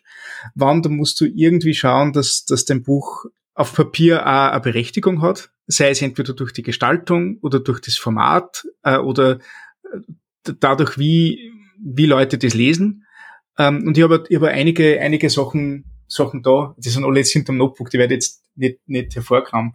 Ähm, aber da sind, also, also gerade bei, ich habe jetzt da O'Reilly-Buch gekauft und ich mag die O'Reilly-Bücher normalerweise nicht, aber das war super, weil das hat einfach nicht davon zurückgeschaut, ganzseitige Zeichnungen zu haben ähm, die einfach auf Papier besser wirken, als wenn man es jetzt digital anschaut oder, oder auf dem Handy oder auf dem E-Reader oder sonst irgendwo. Äh, und dann mit, mit ähm, äh, Verknüpfungen zum Code und so weiter das visualisieren. Und das hilft dann auch beim Lernen ganz, ganz gut. Und, und ich glaube, ja, also ich glaube, dass, dass das ähm, heut, heutzutage der Hauptgedanke sein soll. Einfach mal schauen, hat das, hat eine Berechtigung auf Papier, was, was bringt Papier in dem Fall, außer, außer die, keine Ahnung, persönlichen Spleen zu erfüllen. Und ja. Wir haben ja auch eine Revision dazu aufgenommen, wir zwei Hübschen, ne? Ja. Äh, Ende, Ende letzten Jahres, die 453. Also, wer das jetzt mal, im Prinzip, was Stefan gerade erzählt hat, habe ich so mental mitgeschrieben, jupp, jupp, jupp, hat er, hat er genauso erzählt. Ähm, also das in einer Stunde lang haben wir tatsächlich äh, mal äh, hier. Ja, stimmt, genau. Gebraucht. Oh, eine Stunde zwanzig sogar haben wir dafür gebraucht, mein lieber Scholli. Aber eine Sache, die ich mich da frage, ähm, wenn man dann zum Beispiel Buch schreibt, ne, da muss man ja manchmal auch mal raus, irgendwie mal abschalten, um mal wieder zu wissen, was ist eigentlich so das nächste Thema. Und wir als äh, Developerinnen, Developer sitzen ja sowieso die ganze Zeit irgendwie vom Bildschirm, gerade jetzt in der Pandemie. Und da kam die Frage auf von Oliver, was machen wir eigentlich zum Ausgleich für die Zeit am Bildschirm? Fernsehen. Hat da jemand irgendwie äh, spezielle spezielle Methodiken. Stefan, was lachst du so? Ich habe gesagt Fernsehen. Aber das ist. Ja. ja, aber das, das mache ich gar nicht. Also ich, ich schaue sehr wenig fern. Tatsächlich wäre auch fast meine erste Antwort Netflix gewesen. Ähm, ich versuche immer mehr zu lesen, aber im Lesen ist es halt anstrengender, als sich von Netflix Squid Game berieseln zu lassen. Aber ich habe tatsächlich zwei Sachen, die ich mache. Ich mache das aber nicht irgendwie zum Ausgleich bewusst, sondern es gibt einfach nur drei Sachen, die ich gern mache und das ist halt Coden. Ähm, das andere ist Kochen und das andere ist, ähm, ja, ich kann jetzt nicht sagen, dass ich Sport gerne mache. Das klingt immer, das ist irgendwie immer fehlleitend. Aber ich genieße es, ähm, zwölf Stunden am Tag zu sitzen, ohne danach vollkommen kaputt vom Sitzen zu sein. Und dann muss ich ja auch wieder so viel essen und so viel Wein trinken. Und deswegen ist der Sport dann was Notwendiges geworden. Ähm, und ich mache das eben am Morgen, was immer ganz, was immer ganz nett ist. Und ich meine jetzt nicht so ein Mädelssport, also nicht falsch verstehen. Es geht jetzt schon in Richtung Kreuzheben und eben Gewichtheben. Und es ist immer so, so nett, wenn man so in der Früh irgendwie so ein, keine Ahnung, äh, mittlerweile vielleicht, sagen wir mal, nur 66, 65 äh, Kilo Kreuzheben macht und dann hockt man später in so einem Meeting und denkt sich, ach, wisst ihr was, ich habe das Schwierige des Tages heute Morgen schon gemacht. Ihr könnt mir jetzt halt nicht mehr stressen. Ihr habt heute schon 60 Kilo hochgehoben, mir ist alles wurscht, ist er M, ist 12 Punkte, passt schon. nicht schlecht. Und wann machst du das morgens? Um wie viel Uhr? Um sieben. Das hat sich jetzt wirklich mit dem Homeoffice so viel verbessert. ja, Stefan, ich bin aber auch nie bis zwei Uhr nachts wach. Äh, Stefan ist gerade mit seinem Kopf Richtung Tür. Äh, ich, ich gehe natürlich auch brav hier um 10 Uhr ins Bettle. Mhm. Genau, wobei der Stefan vielleicht sowas sagen wollte, wie äh, da ist er schon drei Stunden geweckt worden von seinen Kindern mhm. oder so. Nee? Nein, muss im Moment die Kinder aufwecken, das sind Langschläfer. Aber das oh. ist halt, also ja, ähm, das, das ist quasi auch mein, mein Morgensport um sieben, äh, die, die 15 Kilo Clemens raushieven aus dem Bett und auf die Füße stellen und hoffen, dass er nicht umfällt. Nicht?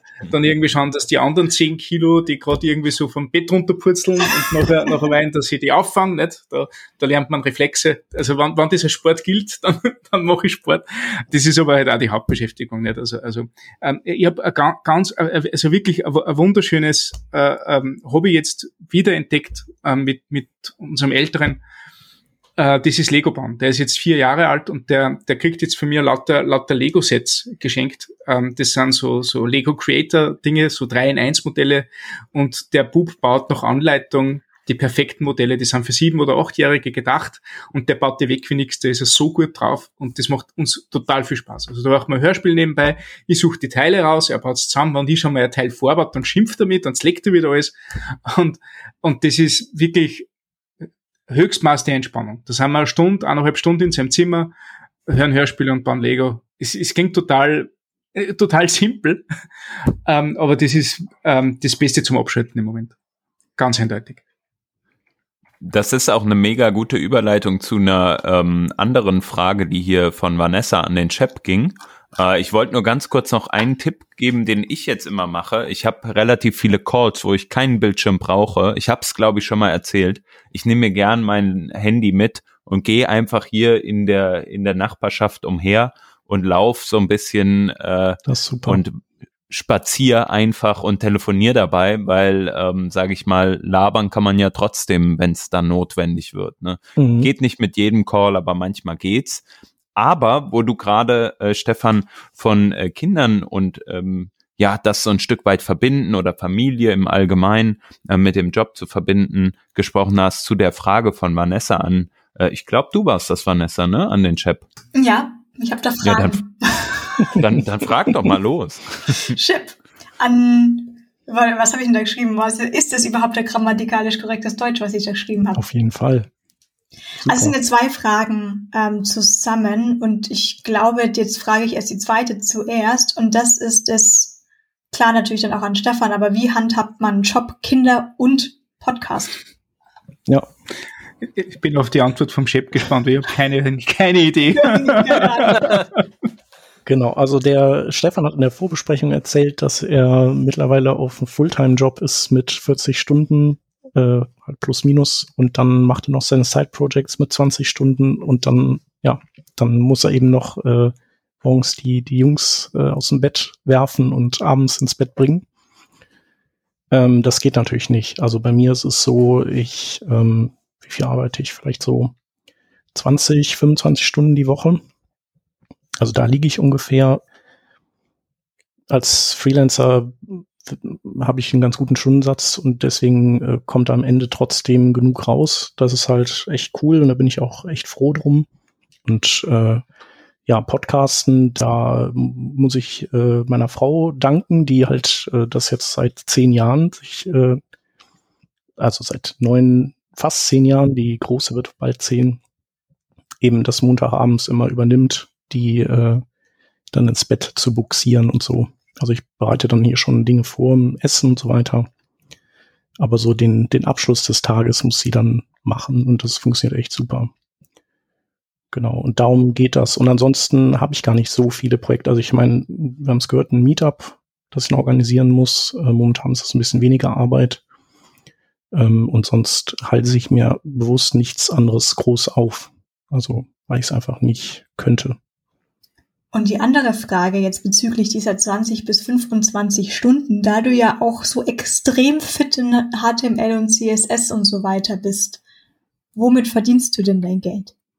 Machst du wie 99 Prozent aller anderen Leute hier Vue, React und Angular oder was machst du? Also nie wie hier im mm. Podcast, sondern wie in der Developer-Welt. Ja, wahrscheinlich mache ich das eher so wie, wie die, nicht die gefühlte Mehrheit, sondern äh, die tatsächliche Mehrheit ihr Geld verdient. Ähm, und zwar baue ich, äh, eigentlich baue ich nichts mit React, nichts mit Vue und auch nichts mit Svelte, äh, sondern habe ein klassisches äh, PHP-getriebenes Projekt wieder. Ähnlich wie bei der Rheinischen Post. Ähm, also der Stack ist, ist fast gleich, deswegen passte das auch echt super, der Übergang. Und äh, da habe ich ja ähm, Ähm, leider ist sie nicht frei verfügbar, aber wir hatten ja mal so ein bisschen so einen Making-of-Vortrag äh, bei der Heise WebDev vor zwei Jahren gehalten über dieses Projekt und da haben wir sozusagen unser eigenes reaktives äh, Framework aus Twig-Templates ähm, gebaut. Ähm, genau, und da gibt's dann natürlich Teile der Seite, die, die dann äh, ja im Browser gerendert werden, Komponenten, aber größtenteils sind das server gerenderte Sachen oder eben also was wir jetzt gerade machen, ist halt viel, also Teile dieses Projektes werden sukzessive ersetzt durch äh, statische Generatorseiten. Das heißt, die werden quasi so ähm, weich eingeblendet. Es gibt bestimmte Bereiche, die sind statisch ausgerendert mit einem komplett neuen Gen Generator-Stack und andere Sachen sind halt Legacy PHP. Genau. Und da hab ich, äh, bin ich übrigens an die Grenzen von Eleventy gestoßen.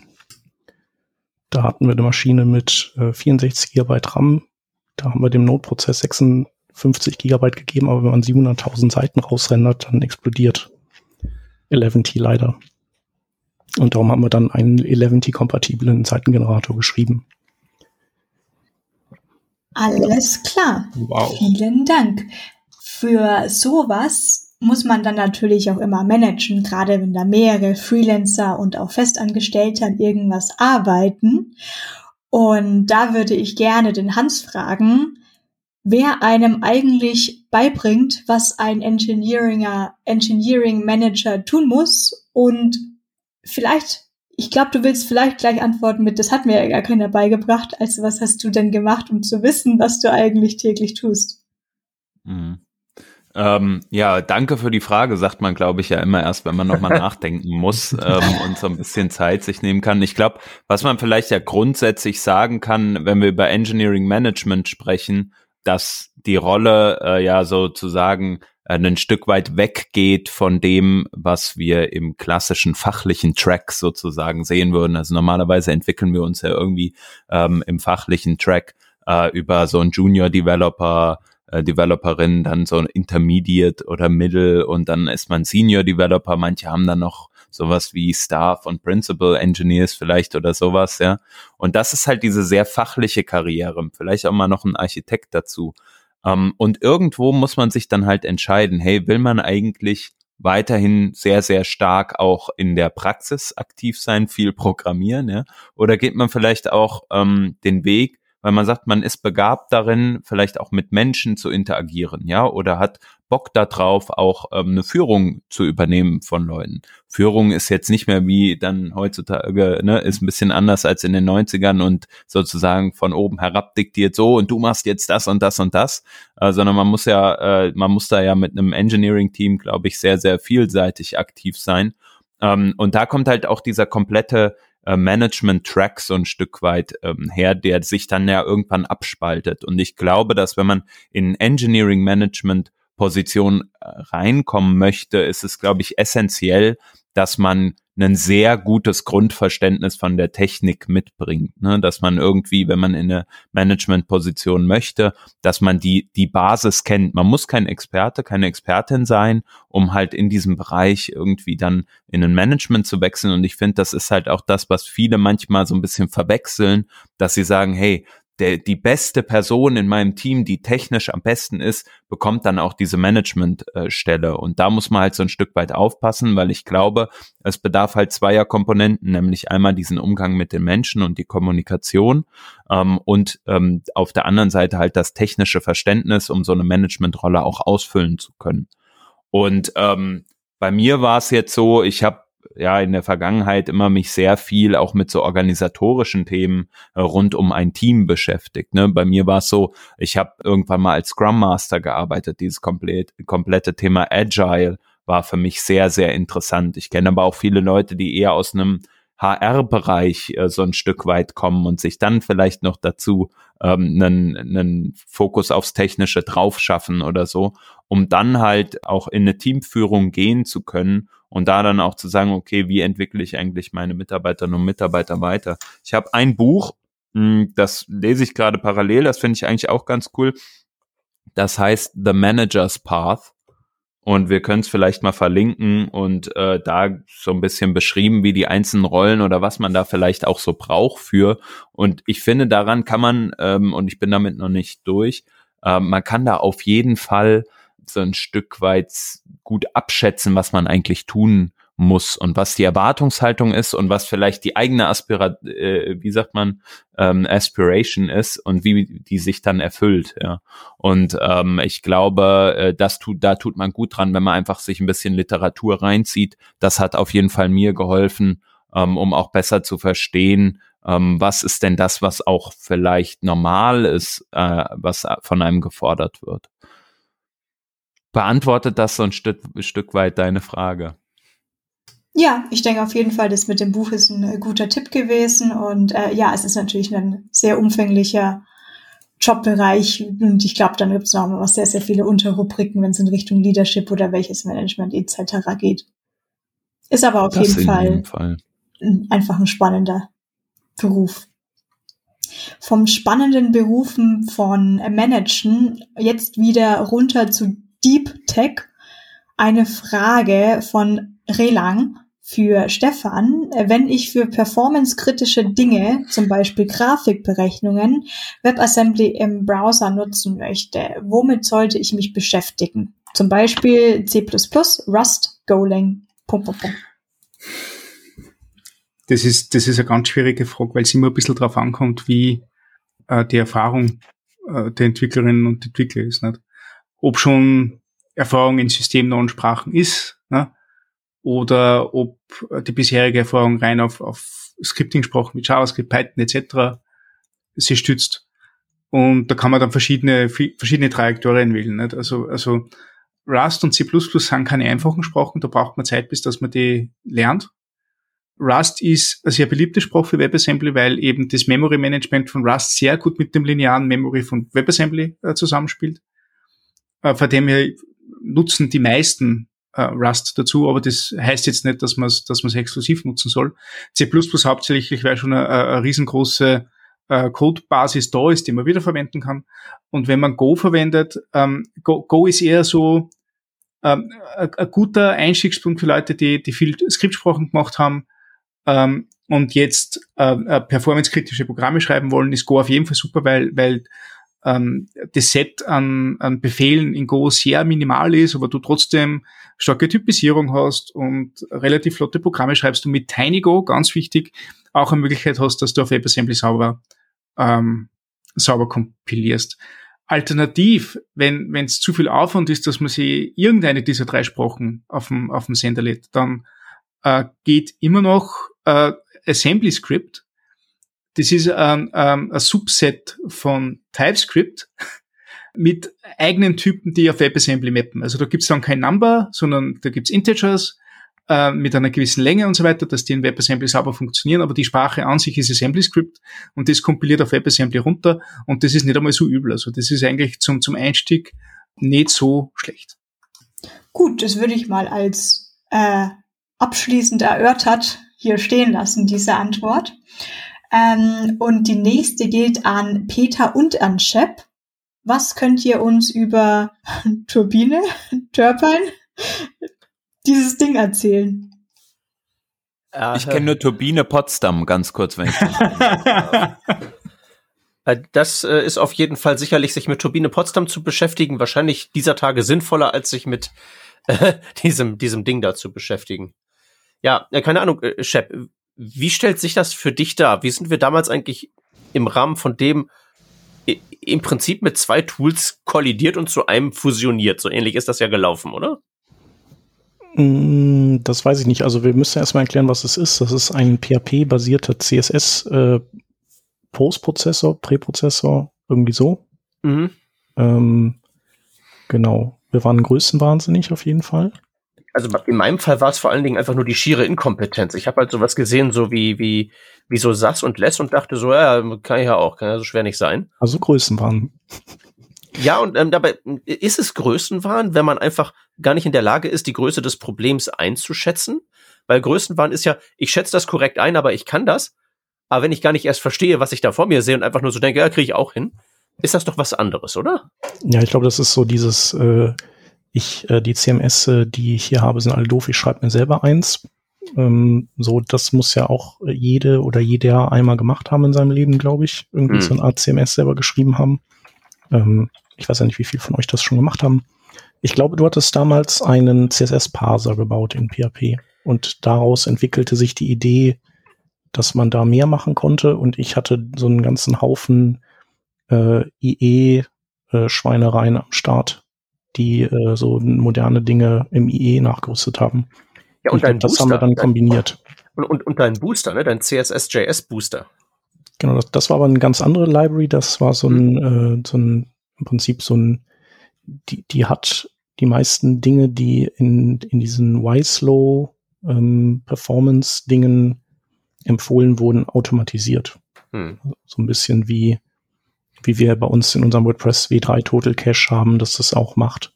Ja. So, genau. Und ich glaube, das war so meine Visitenkarte für dich. Du warst ja schon so ein bisschen der, der, äh, der professionellere von uns beiden oder der, der auch schon so ein bisschen umtriebiger war, der dann gesagt hat, ja, okay, der Chef ist irgendwie jetzt nicht so die ganz große Vollwurst, der darf, der darf mitmachen. Er hat ja dieses eine Ding schon gebaut. Naja, und das ist halt so, dass diese beiden Tools ja das ähm, eigentlich was hatten, was heutigen Jahren so ein bisschen fehlt. Die haben ja alle, die haben ja beide grundsätzlich on the fly operiert. Da war ja nichts mit äh, vorher kompilieren. Um, na, das konnte man ja einfach machen. Den CSS-JS-Booster gab es ja hinterher auch. Also, den hat man ja im Prinzip einfach nur in sein be- bestehendes System reingebaut und dann flutscht das ja so durch, so Pipeline-mäßig. Und das war ja mit Genau. dem, mit dem Turbine ganz genauso, was ja eigentlich so schlecht nicht ist. Also ist ja so ein bisschen wie so ein statischer Seitengenerator on Demand heutzutage, ne? Also so ein bisschen. Was kann man, ja. Also was können wir darüber erzählen? Also ich war definitiv größenwahnsinnig und oder inkompetent und kann halt nur dringend davon abraten, sich irgendwie damit zu befassen. Das Logo fand ich gut, aber das kam auch nicht von mir. Ja, also das Ding war okay und hat auch funktioniert. Das haben auch äh, Leute benutzt. Ein äh, Dankeschön an Mark Hinze schon mal von dieser Stelle. Genau, und wir haben es dann irgendwann, war es so, wie es war. Wir haben unseren, unseren Stack gewechselt, glaube ich. Und dann hast du das irgendeinem übergeben, das äh, Repo, oder? Ich- ich- Das habe ich irgendeinem übergeben im Sinne von, ja, hier kannst du den Code haben, mach damit, was du willst. Es gab halt tatsächlich eine gewisse Nutzerbasis in Brasilien, aus irgendwelchen Gründen. Ähm, und da habe ich gesagt, hier kannst du, kannst, du- kannst du haben. Ja, Häng ich cool. nicht dran. Also Repo übergeben klingt halt, also Repo, ich bin mir nicht mal sicher, dass es sowas wie Repo und Versionskontrolle zu dem damaligen Zeitpunkt gab. Äh, doch, das waren schon, äh, also GitHub war das damals schon. Es ist auf jeden Fall echt arg lange her. Und es war das äh, Projekt, an dem ich auch dieses Git und GitHub so angefangen habe zu, zu kapieren. Hm. Also nicht, dass ich es kapiert hätte, aber so in Grundzügen konnte ich damit dann umgehen. Genau, vielleicht graben, finden wir das ja noch irgendwo, dann können wir das auf jeden Fall in die Show Ja, ich, bin schon, ich bin schon am Googlen und am äh, Zusammenschreiben. Irgendwo finden sich da bestimmt Fragmente.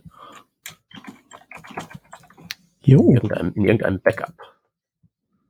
Ach nee, Tag, die ganze Dokumentation ist noch da. Das ist ja großartig. ja, cool. Hier, ich sehe aber noch eine Frage an die Vanessa. Die haben wir noch nicht hier. Und zwar, ähm, was denkt, also vom, von Andreas Roth, was denkst du ist der Grund dafür, dass ein Großteil der View-Community die Composition API nicht so richtig annimmt? Das Gefühl bekommt man jedenfalls im View-Subreddit. Ich stolper jedes Mal drüber, wenn jemand API ausspricht statt API. Ähm, danke, danke, dass du mich zum Schmunzeln gebracht hast. Ich kenne den Grund nicht. Ich gehe also eben daher, dass es vielleicht bestimmt auch verschiedene Gründe gibt. Ähm, wenn irgendwas äh, massiv anders ist, als es vorher war. Ich meine, es hat jetzt per se keinen Breaking Change, aber theoretisch gesehen kann man jetzt Vue.js komplett anders schreiben, was ich auch bei, bei, bei uns im Projekt tue. Wird es bestimmt nicht immer von jedem sofort angenommen, auch aus guten Gründen, weil es, es ändert sich halt eben einfach. Ob es da mit reinspielt, dass es irgendwie so ausschaut, als wäre es von den React Hooks geklaut worden, ähm, da kann ich nur spekulieren. Unterm Strich war auch verwirrt, dass es so viele schleppend annehmen mit dem, mit auch Begründungen wie, ja, aber das wäre schwieriger und komplizierter. Es ist natürlich äh, so, dass das die Composition API per se keine Unterstützung der Architektur mehr jetzt mitgibt, wie es die Options API von Vue gemacht hat. Die Options API hat ganz klar gesagt, das sind deine Computed Props, das sind deine Methoden, das sind deine Properties, das sind deine reaktiven Daten. Und bei der Composition API ist man sozusagen auf sich selber gestellt, ähm, was nicht so ganz Vue-spezifisch war. Bei Vue 2 war es ja doch stark so, dass es sehr, sehr, sehr, sehr leicht zu benutzen war, damit man dann schwierige Probleme sich auf das Problem konzentrieren kann und nicht auf das Framework. Bei der Composition API kann es tatsächlich vielleicht vorkommen, dass Leute, anstatt sich auf das Problem zu fokussieren, dann bei einem Pull Request wieder rumstreiten, ob man das jetzt in ein Composable auslagern sollte oder ob das ins gleiche Datei gehört und ja, man wieder auf so einer Diskussionsebene bleibt. Wir warten mal ab, ob das sich in einem halben Jahr einfach beruhigt hat. Ich hoffe es. Also ich kann wirklich nichts Negatives über sie sagen. Alles klar, cool. So, was haben wir noch an Fragen? Äh, wir haben noch die Frage, warum du einen Eintrag bei der IMDB hast. Internet Movie Database. Ja, das war ein Köder, den ich äh, auf Twitter gelegt habe. Ähm, äh, in meiner Zeit, bevor ich Webentwickler war, war ich ja 3D-Fuzzi. Äh, ähm, und äh, habe in, in einer 3D-Animationsbude gearbeitet in Köln und äh, das quasi unser Peak am Ende, kurz bevor wir in einem großen Funkenregen zerstoben äh, und äh, insolvent gegangen sind, äh, war, dass wir ein, eine Fernsehserie für Kinder für Super RTL umgesetzt haben mit, keine Ahnung, vielleicht irgendwie 20 Folgen oder so. Genau, und äh, sobald du eben an Filmprojekten oder Fernsehserien mitgewirkt hast, dann äh, bekommst du, kannst du einen Platz bei der IMDB bekommen. Und ähm, genau da ist eben, bin ich eingetragen bei dieser Serie. Was war das für Serie? Das sollte, also geplant war das als Nachfolger für die Dinos, äh, nur eben 3D animiert, weil das einfach mehr en vogue war. Und äh, unser Laden war spezialisiert auf Realtime 3D-Animation, was halt die Produktionszeiten deutlich ähm, reduziert hat, aber natürlich auch eine ganz andere Qualität äh, im Output hatte. Genau, also ähm, ich glaube, die Serie ist jetzt auch nicht gut angekommen, was äh, daran lag, dass du natürlich, also sagen wir mal so, eine Folge hat vielleicht 100.000 Euro ähm, verschlungen herzustellen, ähm, aber eine Folge Simpsons hat damals schon eine Million Euro gekostet. Mhm. Und äh, natürlich vergleicht man, also sagt man ja nicht, das steht ja auch nicht dabei, hier ist eine neue Fernsehserie, übrigens wurde die nur für so wenig Geld gemacht. Und dann sagst du ja. so, ah ja, okay, unter den Aspekten ist es ganz cool, sondern du sagst halt so, ey, Shrek war aber schon ein bisschen cooler. genau, und äh, vor allem, also was auch dort ganz grausam ist, wir haben äh, auch mit so einem Motion-Tracking-System gearbeitet, aber wir hatten nicht die Kohle für so ein, äh, für so ein optisches Motion-Tracking-System, wo du so eine Lagerhalle hast, wo überall so Kameras hängen und du dir dann so so Böppel auf dem Körper machst und dann, dann tracken die da die Bewegung, sondern wir hatten einen magnetischen Tracker. Das heißt also, die Person hing an Kabeln und hatte dann auch so Böppel überall drauf, aber es waren eben so ein ganzer Haufen Kabel und das war in Magnetfeld. Und das war halt nicht immer hundertprozentig stabil. Du hast halt immer so leichtes, so, eine, äh, so ein Jittern da drin. Und das siehst du halt, dass die, dass diese Figuren auch so alle so, so leicht vor sich hin zuckeln und ruckeln. Das haben wir dann zwar versucht so rauszuglätten, aber ähm, naja, so. Also das ist ja eine nahezu unmögliche Aufgabe, das Magnetfeld hinzukriegen. Ich sage das nur, weil ich habe mal einen Podcast darüber gehört, wie sie diesen, nach diese Versuchstestmaschine da, diesen Stellarator, Wendelstein, Wendelstein, so. Wendelstein, wie, ja. wie sie den Wendelstein 7X betreiben und die haben halt nur darüber geredet, wie sie so das Ding aufbauen und halt so, ja, wir haben auch eine Lagerhalle mit einem Magnetfeld drin. Und was die halt eben da so machen mussten, wie zum Beispiel einfach so, du willst da eine Stange in so ein Gerüst reinbauen, einfach nur damit irgendwer wo hochsteigen kann und was anschrauben kann. Aber das darf halt eben, wenn es permanent da steht, muss das nicht magnetisch sein. Und das gibt's halt nicht und dann musst du das halt anfertigen lassen für absurd viel Kohle. Und wenn du da nur 100.000 Euro für so eine Folge übrig hast und du willst das so versuchen, dann ist das krass, dass das überhaupt funktioniert hat. Ja, ja. Aber wir haben die auch gebraucht gekauft, weiß ich noch. Genau. Und die Gesichter, die äh, Spracherkennung hat dann automatisch die Lippenbewegung gemacht und dann hatten wir so Datenhandschuhe mit den äh, Puppenspieler. Unsere Schwesterfirma war die Firma, die diese Hura Deutschland äh, Clips gemacht hat. die ihr vielleicht auch noch kennt, so mit äh, Kohl und wen es damals als, als Politiker gab. Ähm, die äh, und die Puppenspieler, die haben wir uns dann auch geschnappt und die haben dann sozusagen die Gesichtsmimik mit Datenhandschuhen gemacht, aber halt einen Finger so für die Augen und einen Finger für, weiß ich nicht, die Ohren, das und das konnten die.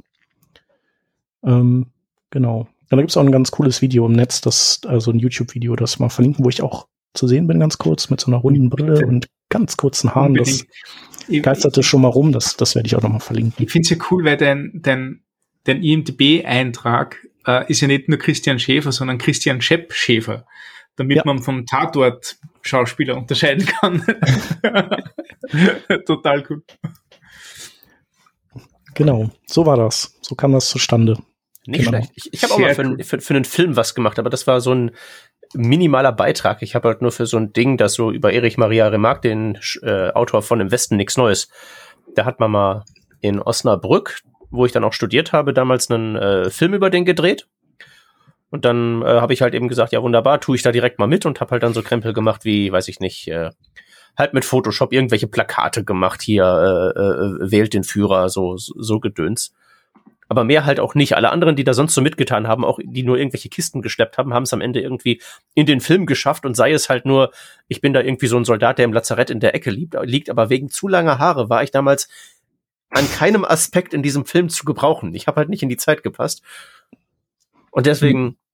gibt's halt nur ein paar Photoshops von mir in dem Ding drin am Ende und keinen Auftritt. Menno. Cool. Sehr, sehr cool. Genau, wir haben äh, noch eine weniger triviale Frage, sondern eine technische Frage bekommen ähm, äh, von Relang und auch äh, daran anknüpfend von, von, von, von, von, von Lars Molliken. Ja, genau. genau. Ähm, da ging's, äh, also ich lese die mal vor. Äh, wir wollen die aber einfach vertagen für eine eigene Sendung, wahrscheinlich, eigene Episode äh, weil weil es einfach, weil man da sehr lange drüber äh, diskutieren kann, wie arbeitet man am besten mit verschiedenen Stages, also Dev, Test, Prod und wie hat das mit Git-Branches zu tun?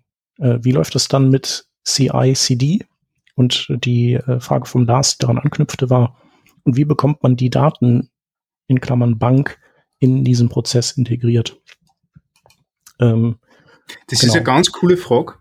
Äh, Total. Aber wir haben jetzt gesagt, ich glaube, dass wir da eine Sendung draus machen. Also gerade CICD ist, glaube ich, ein Thema, das wir eh nur zu wenig bei uns behandelt haben. Das wäre mir total cool, dass wir da so aus dem Nähkästchen plaudern. Vielleicht findet man da auch noch äh, äh, Gastsprecher oder Gastsprecherin, die uns da helfen. Ja. Das wäre wär ganz cool, ja. Genau. Das Video ja. habe ich gerade rausgefischt von, von uns da in dieser Produktionshalle. Das kommt direkt in die Show Notes. Tipptopp.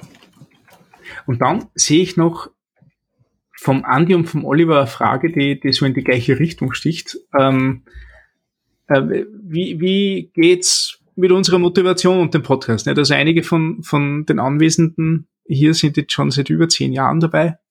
Äh, andere weniger lang, aber doch, doch konstant. Und der, der Österreicher kommt auch wieder mal vorbei und ist dann ein paar Episoden wieder, wieder da.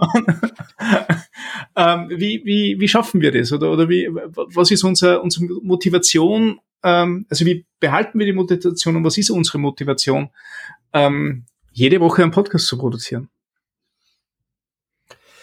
Ah, naja, also ich meine, ein Punkt davon ist ja sicherlich auch, dass der Andi ja davon schreibt mit all dem Aufwand. Und ich glaube, so ein Überlebensfaktor ist ja sicherlich, dass wir so krass viel Aufwand ja gar nicht betreiben. Speziell ja. jetzt, seitdem wir unsere Audioproducerin haben, die uns ja. ja, das, die Schneiderei abnimmt. Da ist halt tatsächlich einfach so ähm, das Minimal Viable Product in Production sozusagen sicherlich ein Faktor. Es ist halt eben tatsächlich gar kein so großer Aufwand, wenn sich alles eingespielt hat, wenn die Rollen verteilt sind und wenn man sowieso, wie wir alle, immer so ein Ohr an den aktuellen Entwicklungen haben und wer halt Zeit hat, der kommt vorbei, dann stöpselt das Mikrofon ein und ab geht's. So ist jedenfalls so mein Eindruck. Ähm, du, du, sprichst einen ganz, ganz guten Punkt. Vor ihm habe ich auch das Gefühl, seit die Sabine äh, sich darum kümmert, dass die Produktion passt, ähm, ist der Aufwand für uns wirklich das bin minimal ich. genug. Nicht? Also äh, Scha Schaunotizen schreiben, das macht man meistens während der Sendung dann schon. Also die sind dann, sind dann auch schon fertig. Und die Sabine ist halt echt, echt Gold wert. Also das ist fantastisch, was, was die betreibt. Und, und ja, und dann der andere Punkt, der, der bei mir halt ähm, ähm, so reinspielt, ist das ja die, die Selbsthilfegruppe, nicht? Also das ist hm. immer so, so äh, es ist so, so ein bisschen ähm, Stammtischartig, wo man halt einmal äh, aus dem Nähkästchen plaudern kann, wo man sich eben neue, neue Dinge aneignet. Und ähm, den, den Podcast zu machen, ist, war für mich lange, lange Zeit auch ähm, meine Hauptlernquelle, die ich gehabt habe. Und ähm, ja, das ist, das ist dann Motivation genug für mich. Ne? Geht mir auch so. Also das mit dem, man lernt äh, einfach von euch allen immer total viel und äh, ich könnte alleine nicht hinter all diesen Themen her sein und es gibt auch ganz viele Themen, mit denen ich zwar nichts zu tun habe, aber die, die ich mir trotzdem gerne anhöre und dann wegspeichere, weil ich vielleicht irgendwann in Zukunft damit zu tun haben werde. Und dann, ähm, dann kann ich da einfach auf euer Vorwissen aufbauen und muss nicht irgendwie alles mir selber erarbeiten und auf eure Fazits zurückgreifen. Ja, und, und, und die Gäste nicht zu vergessen. Ne? Also die, die, die zapfen wir ja auch noch alle gleich mit an. Ja. Das ist, das ist ja eigentlich das Ding. Man hat, man macht sich ja gar keine Vorstellung davon, was, über was für Dinge man eigentlich wie viel wissen kann, bis man mal mit den Nerds redet, die es gebaut haben. Da irgendwie ein, ein Preact oder die irgendwie PHP seit 1804 betreiben und all solche Dinge. Ja, definitiv. Ansonsten würde ich sagen, ähm, ja, ich glaube, das ist auch ein bisschen Sache des individuellen Naturells, ne? ob man, es gibt, äh, gibt halt Menschen, die sich, die sehr begeisterungsfähig sind und Dinge dann unglaublich antreiben, aber die dann auch irgendwann die Lust verlieren und, und Dinge schleifen lassen. Also das ist dann eher so eine Auf- und Ab-Charakteristik. Und äh, andere, die das, die so eher so das Gleichmäßiger durchziehen. Also äh, die, die weder die krassen Jubelperser sind, äh, noch ähm, irgendwie die Riesendurchhänger dann haben. Du brauchst, brauchst halt irgendwie beide Gruppen so ein bisschen, ähm, um so ein Ding durchzuziehen, so wie du glaube ich, in der Firma auch die Leute brauchst, die eben äh, Berge an Arbeit wegkloppen und andere, die, die weiß ich nicht, die eher sich die neuen Sachen alle dauernd angucken müssen, aber die halt vielleicht dann weniger Berge wegkloppen. Ja, deine Fußballmannschaft, die nur aus äh, Klonen von Lionel Messi besteht, würde wahrscheinlich nicht besonders weit kommen. genau. Ja, und ansonsten, also der, der Aufnahmetermin ist ja immer fix. Also wir müssen wirklich wenig nachdenken. Wir müssen nur da sein. Ähm, Aufnahme ist immer meistens ähm, Montagabends äh, 20 Uhr. Das ändert sich jetzt gerade so ein bisschen, was äh, einfach so, weiß ich nicht, mit dem Stefan nehmen wir da mal tagsüber auf.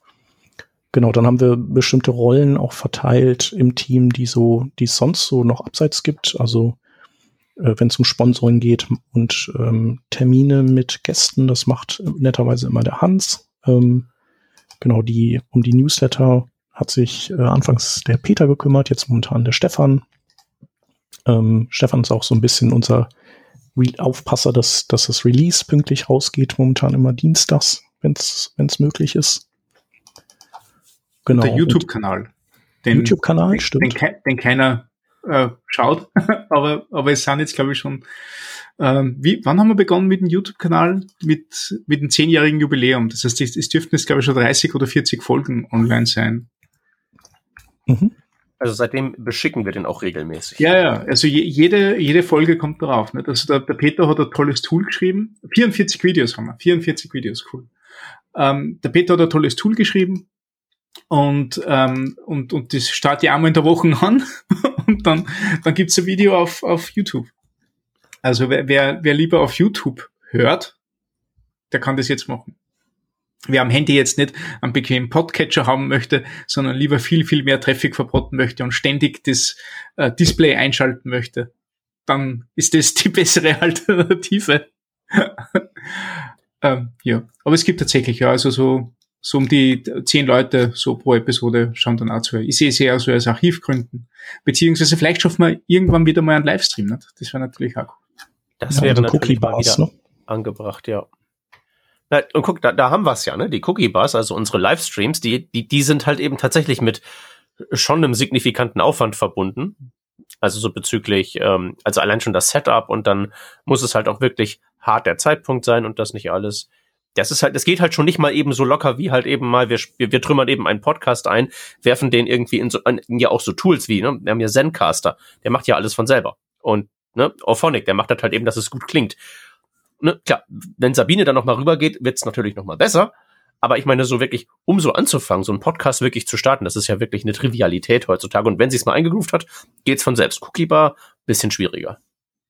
Ja, genau. Cookie Bar geht halt so, da, das ist dann, da ist man enthusiastisch, dann macht man das ein paar Mal und dann der Enthusiasmus, der verfliegt einfach immer. Also es hat gar nichts mit dem Thema zu tun. Irgendwann ist man einfach nicht mehr so enthusiastisch äh, wie zu Beginn und, und dann ist es halt so ein bisschen, äh, sagen wir mal, Arbeit und je mehr Hindernisse einem da in den Weg gestellt werden, desto größer ist natürlich auch die, die Hürde. Hm. Ja, und ähm, na, es ist halt eben auch so, das muss sich halt eben auch erstmal eingrooven. Ich glaube, die fünfte Folge Working Draft war auch schwieriger als jetzt die 488. Definitiv. Übrigens kurzer Einwurf, äh, die, der Hans hat sich äh, leider vor einer Viertelstunde winkend verabschieden müssen, die Vanessa auch, äh, weil wir jetzt nachmittags aufnehmen und die Termine haben. Ja, Stefan ist es auch so. An. Ja, genau, ich weiß jetzt daraus, weil ähm, mein Sohn ist vor der Tür. Ich freue mich schon auf den Papa, ja. Also jetzt, jetzt jetzt Zeit für mich.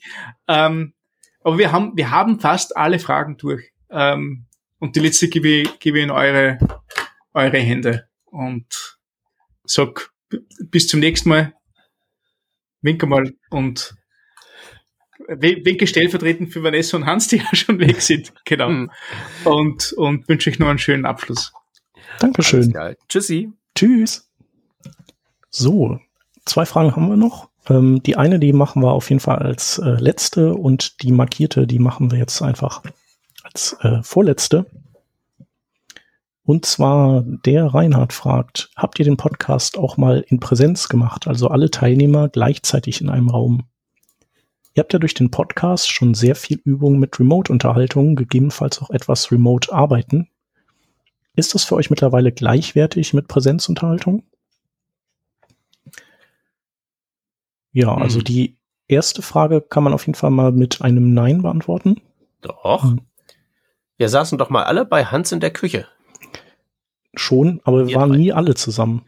Also wir haben alle ah, so in, es gab immer sozusagen es gab schon solche, solche Aufnahmen tatsächlich, auch auf der Beyond Tellerrand und so. Aber dass wir alle mal uns getroffen haben, das ist nie passiert.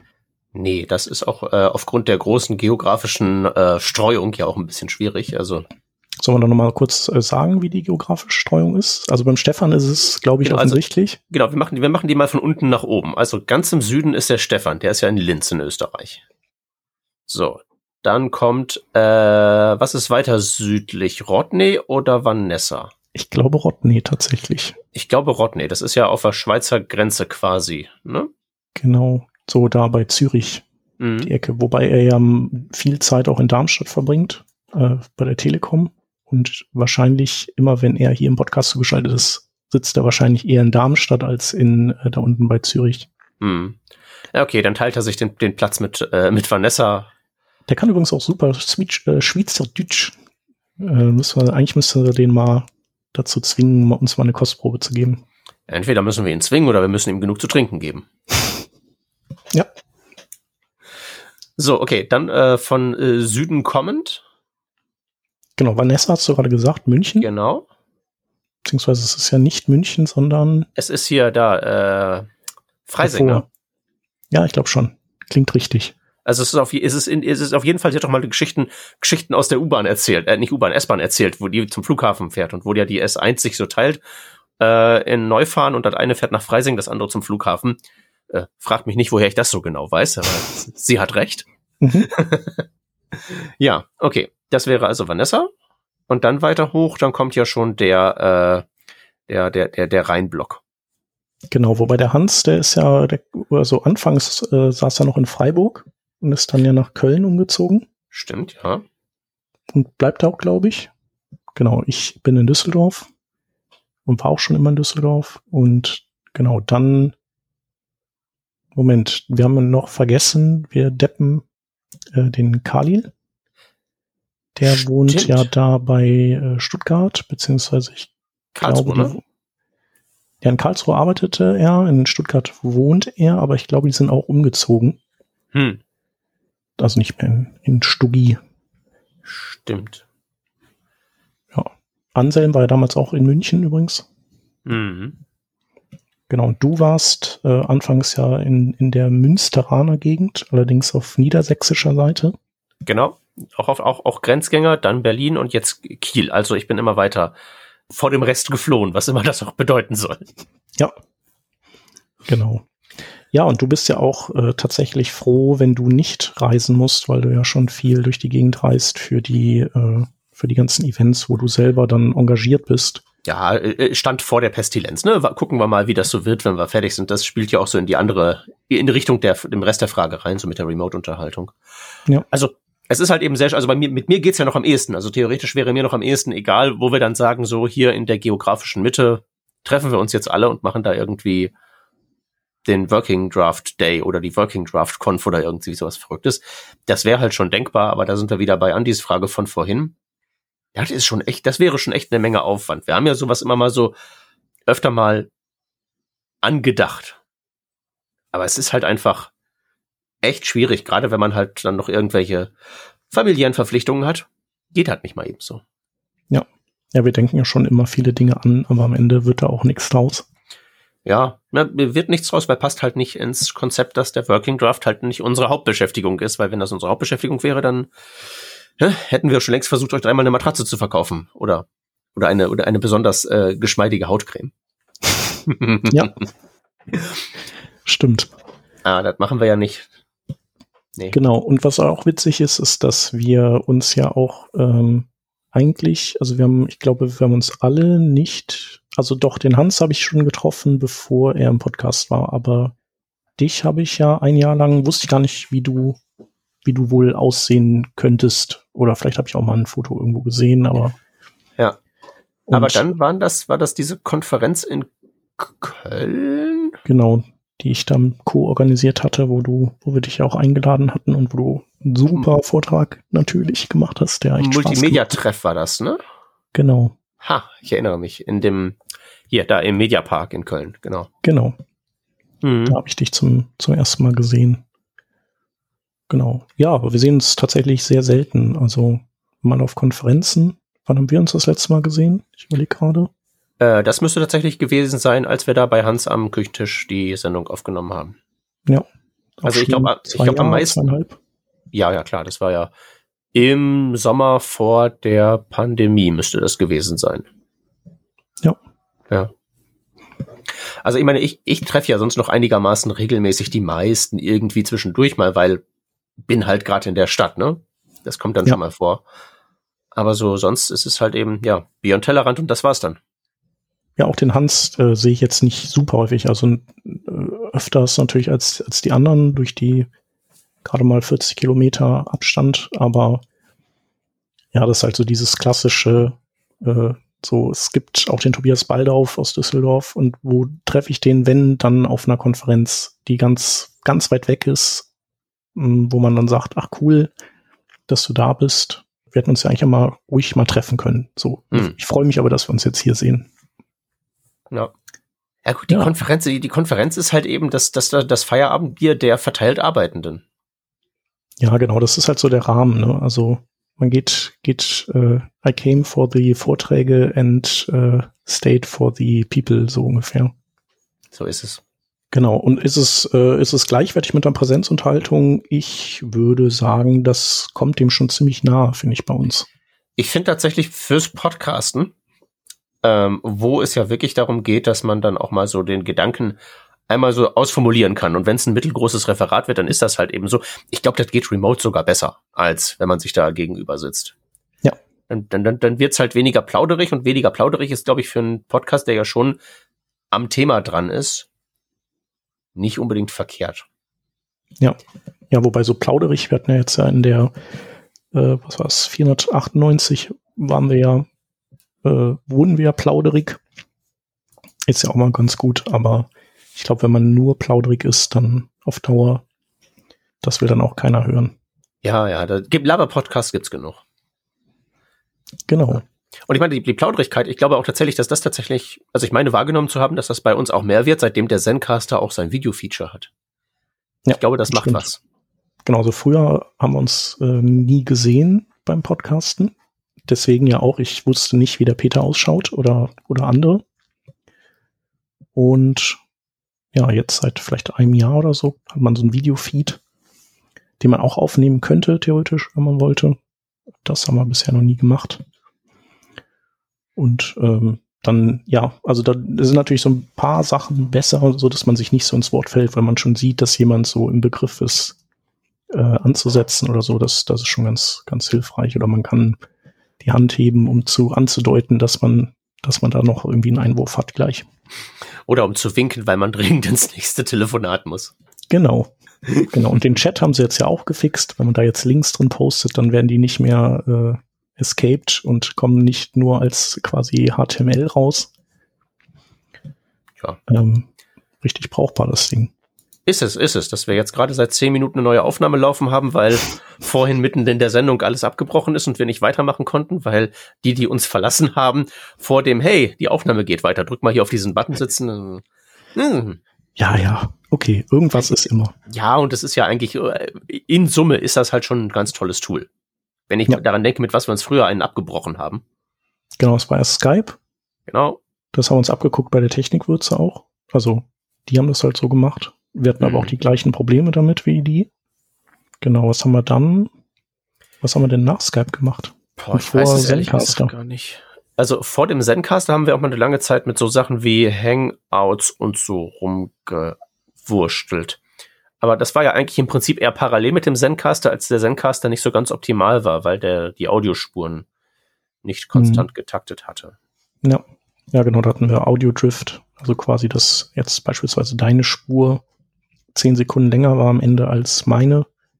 Und du, wir uns dann natürlich so im Laufe der Zeit, wenn man das nicht äh, im Schnitt irgendwie korrigieren konnte, äh, fing der eine an, dem anderen ins, ins Wort zu grätschen und so.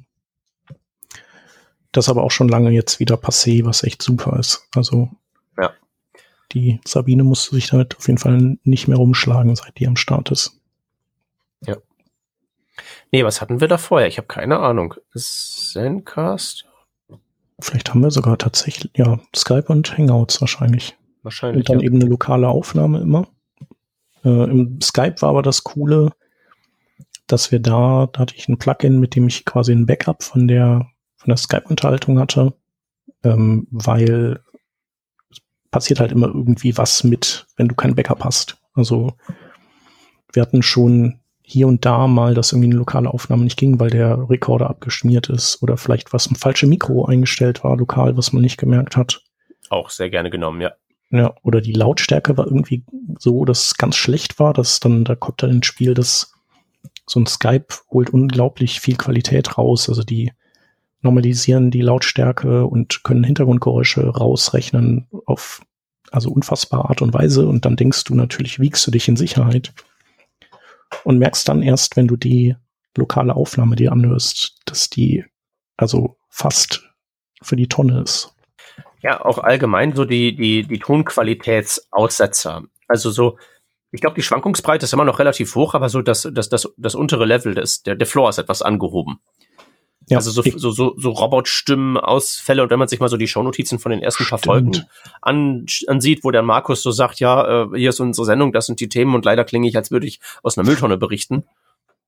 Ja, genau. Und wir hatten ja auch mal eine Zeit lang diese Probleme mit äh, USB-Audio-Interfaces beim Mac-Usern, Mhm. äh, dass die quasi nach, weiß ich nicht, nach einer halben, dreiviertel Stunde äh, ist der USB oder der Tonpuffer übergelaufen und dann ähm, haben die sich, haben sich diese Leute auf einmal angehört, so wie Darth Vader. Also die haben einfach nur, es war, es war ein ganz, ganz komischer Effekt. Und Ja.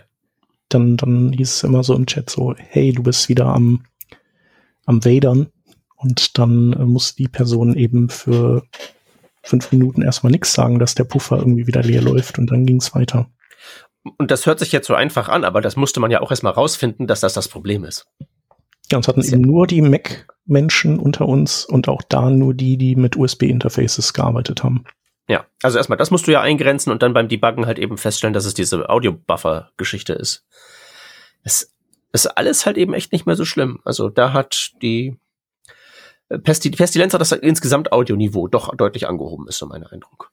Ja, genau. Also jetzt ist das Audio, der Audioniveau-Unterschied liegt halt, äh, ist eins zu eins, würde ich sagen, an unser Audio-Setup gekoppelt. Also es gibt halt bestimmte Personen von uns, die, die haben halt so einen Mikrofonarm mit dem Mikro dran. Also das hast du jetzt zum Beispiel, der Hans und die, äh, die Vanessa.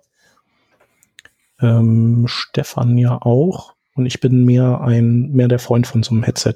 Einfach ja. weil dann kann ich mich bewegen und dann stehe ich nicht immer in einem anderen Winkel zum Mikro. Ja, nee, das, das ist ja auch alles ganz gut. Das, das sind ja nur die absoluten Audio-Freaks, die dir da am Ende, die das am Ende tatsächlich hören, weil sie halt eben das auch tatsächlich hören und nicht wie normale Leute, während sie zur Arbeit radeln oder so.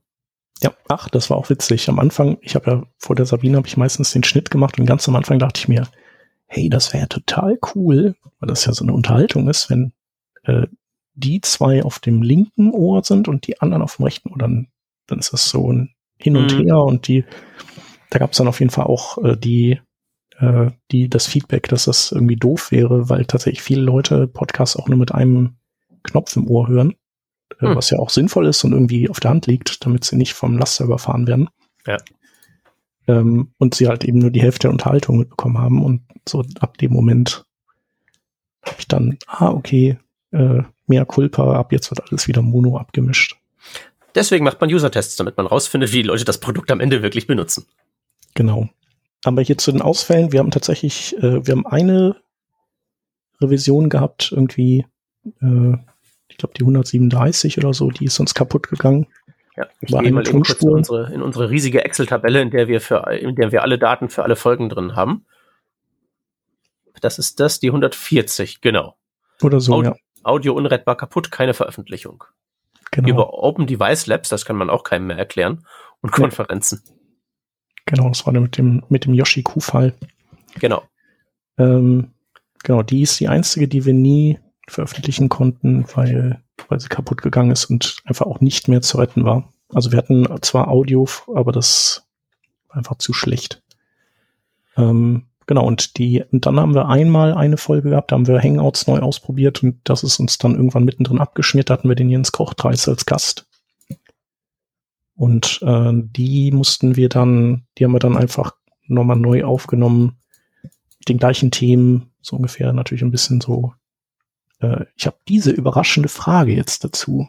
Oh, das ist aber toll, die habe ich ja noch gar nie gehört. genau, aber es ging auch. Also du, dann, dann variierst du das und, und passt auch in etwa. Konnte man machen, ist halt nur was, was, keine Ahnung, das ist so wie, äh, wenn man so Wanderwege hat, so, die man wieder zurückgehen muss. Das mhm. ist halt nicht so cool. Hat nicht die gleiche Energie. Genau. Nee, und sonst ist alles, alles gut gegangen. Mhm. Weil wir, wir, wir wären nämlich nicht hier, hier nicht in der fünften Folge von, 500. Folge von Working Draft, wenn wir öfter mal so Frustmomente hätten, aber die haben wir ja zum Glück nicht. Ja. Vielleicht ist, ist das ja auch hier äh, eigentlich die 600. schon, aber 100 sind uns schon kaputt gegangen. Genau. Es, also es gibt, gibt den geheimen Giftschrank. Ja. Und, und, und, und, da, und da hören wir den Chef dann mal so richtig schimpfen.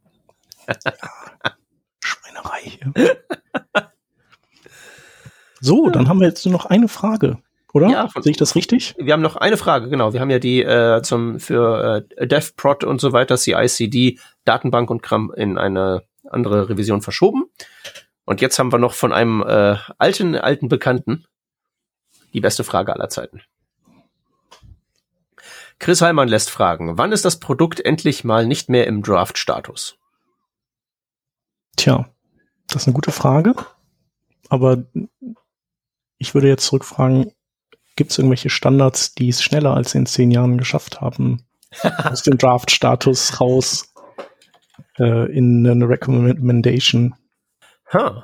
Also Standards weiß ich nicht tatsächlich. Hm.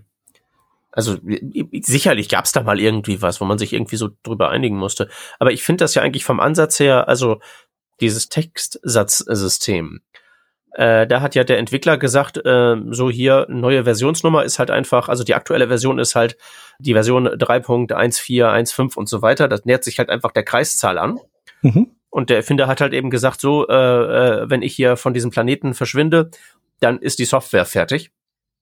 Mhm. Und dann gibt's halt keine weiteren Versionen. Das ist so die, die Maßgabe. Und ich glaube, das halten wir einfach mit dem, weißt du, mit dem Podcast genauso. Das wird halt so lange, bis, wie, so lange wie wir das machen, ist es halt unfertig, weil es ja definitionsgemäß erst nach der letzten Folge fertig sein kann. Genau. Nach der, nach der letzten Revision sozusagen. Genau. Und wann immer die auch sein wird. Da muss, glaube ich, noch eine ganze Menge passieren, bis wir hiermit aufhören. Ja. Ja, aber tatsächlich, ich bin ja auch manchmal selber, selber auch erstaunt, wie, wie lange wir das machen und wie viel wir da schon eingetütet haben. Also es sind ja im Schnitt auch eine Stunde so pro Folge. Mhm. Manchmal weniger, manchmal mehr. Ähm, das heißt, wir haben da auch schon 500 Stunden zusammen ge gelabert. Deut deutlich mehr als 500 Stunden. Ja. Wir sind ja im Mittel deutlich über, deut deut von der Länge her deutlich drüber. Also auch das müsste man mal irgendwie, da müsste man jemand ein Skript schreiben, um das mal, mhm. das mal rauszufinden, wie viel das ist. Wir haben ja noch ein, zwei Auskopplungen, diese On-Tour-Geschichten, wo wir dann mal auf einer Konferenz noch was aufnehmen. Stimmt, stimmt, okay, die sind was kürzer, aber ich meine, der, der Zwei-Stünder ist schon häufiger als der 20 Minuten, würde ich sagen, oder? Ja, also ich weiß, wir hatten eine Zeit lang, da, da hieß es in den Shownotes immer die wahrscheinlich kürzeste Folge, die wir jemals aufgenommen haben. Und da haben wir auch zwar tatsächlich mal 20 Minuten rausgehauen. Hm. Die Angst haben wir ja manchmal auch, dass wir so nicht genug Themen haben und das dann wieder ein 20 Minuten wird nach langer Zeit und dann ergibt sich's mal wieder, dass es länger dauert. Ja, es äh, passiert höchstens selten und vor allen Dingen, wenn es dann mal auch mal passiert, ist ja auch nicht schlimm. Nee. Genau, der, der Chris hat das natürlich mit einem großen Augenzwinkern gefragt. Wir bleiben erstmal beim Working Draft, ne? Wir bleiben beim Working Draft und den, der wird halt auch noch so lange ein Draft sein, bis er irgendwann der Working Done ist, wenn wir nämlich aufgehört haben. Ja, genau. Dann, dann äh, wenn es soweit ist, dann ändern wir alle Logos ab und die Webseite. Genau, und dann wird das alles eingefroren und werfen wir noch für die nächsten 100 Jahre Geld ein beim Hoster, dass er das so stehen lässt. Ja, man kann das ja auch einfach auf irgendwie so auf eine Festplatte packen und hier ans Internet-Archive schicken. Dann freuen die sich und spielen das in ihren, in ihren Fundus ein. Ja, ich habe auch tatsächlich, hatte ja noch einen äh, Podcast mal eine Zeit lang, also da haben wir eh nur drei Folgen aufgenommen, drei glaube ich, äh, mit dem Daniel Mies, äh, der jetzt Daniel Zensis heißt. Shep und Mies hieß der und äh, den haben wir dann auch abgewickelt und äh, die die drei Folgen habe ich dann da auch ins Archive, da in deren Podcast Mediathek reingeladen. Mhm. Warum kam es da zur, zur Abwicklung? Oder war das, war das nur so ein Experiment, oder? Nee, ich hätte das auf jeden Fall nochmal weitergeführt, aber ähm, der Daniel hat einfach irgendwie andere, andere Dinge, mit denen er sich so beschäftigt und dann mhm. passt das auch. Hat er noch seinen äh, Herr Mies will's wissen? Ich weiß nicht, ob er den, ich glaube, den hat er auch nicht mehr weitergemacht. Also hat, hat eben, heißt ja auch nicht mehr Daniel Mies, hat geheiratet und da sind da irgendwie ganz andere Themen am Start. Hm. Und das ist ja auch völlig okay und normal und sinnvoll. Genau. Ja, cool.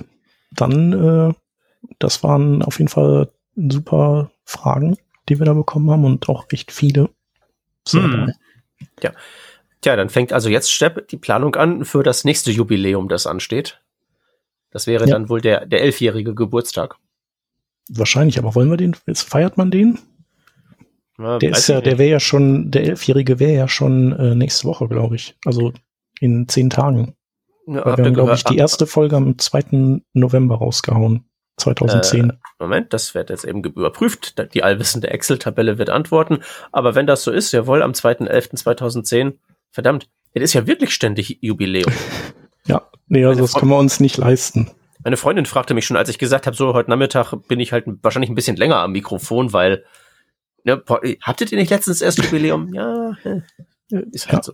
Das hier wie beim Möbelhaus bei uns um die Ecke, die feiern immer Jubiläum. Das ist schon so ein, äh, so ein Insider bei mir und meiner Frau. Ich sag dann immer so, ey, guck mal, die haben gerade Jubiläum, die haben gerade Sonderpreise, weil, weil dann, wenn du ein Jubiläum feierst, dann darfst du halt irgendwie so, äh, glaube ich, dann darfst du Sachen reduzieren, quasi unter, da gibt es irgendwelche Regeln und darum Ah, haben die quasi immer, da ist immer dauernd ein Jubiläum von der Bettenabteilung, von ihrem Restaurant, äh, von, keine Ahnung, Küchenbereich. ha. Also da stumpft man dann ab bei diesem Möbelhaus ein bisschen. Da stumpft man ab, aber dann entwickelt man einen ganz neuen Respekt für kreativen Umgang mit dem, mit der Rechtslage. Das finde ich ja großartig. Ja, das stimmt. Ja, Oh. bis jetzt klappt's auch. Nee, aber wir wollen ja nicht wie das, wie mein Möbelhaus werden. Nein, das haben wir auch gar nicht nötig. Wir haben ja unsere tollen Patreons, die uns unterstützen. Damit können wir die Sabine bezahlen. Mehr Ja. wollen wir gar nicht.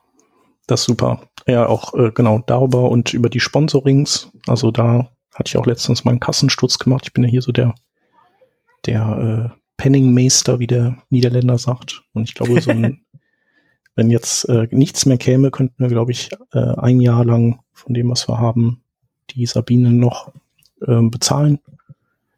Und ja, das, das ist schon mal cool. Da hat Ja. man so die Sorgen weg, weil also das ist schon eine große Erleichterung, diese, diesen Audioschnitt nicht machen zu müssen. Und, ja auch ein Qualitätsgewinn. Die macht das ja sehr viel sorgfältiger, als zumindest ich das gemacht habe, wenn ich damals immer an äh, Ja. Audacity saß und da Definitiv. geschnauft, gehustet. Zu lange Pause. Ja. ja, die hört sich tatsächlich durch alles durch, obwohl die mit den Themen nicht jetzt so viel anfangen kann. Und äh, schneidet Pausen auch raus, tatsächlich.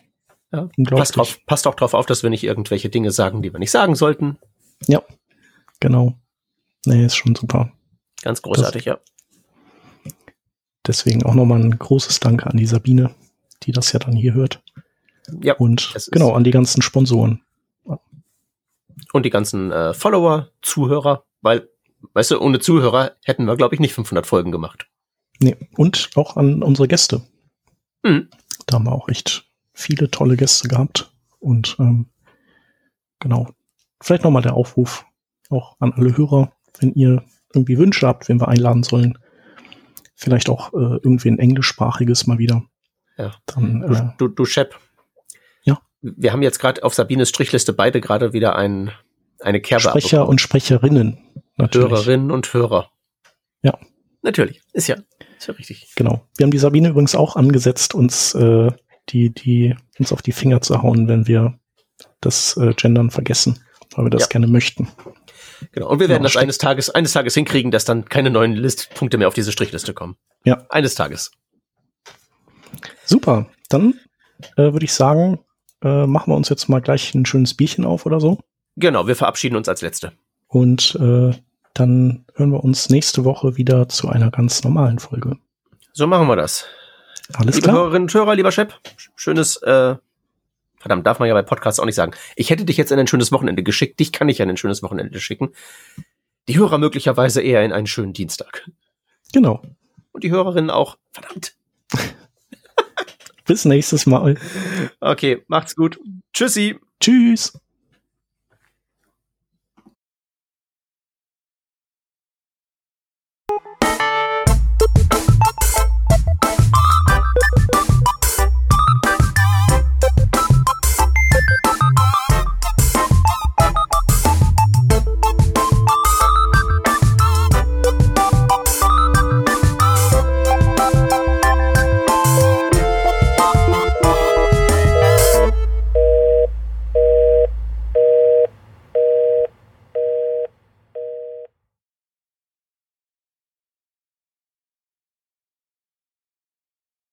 Fünfhundert Folgen Therapiestunde. Das ist, Ja. man nennt es auch Podcast.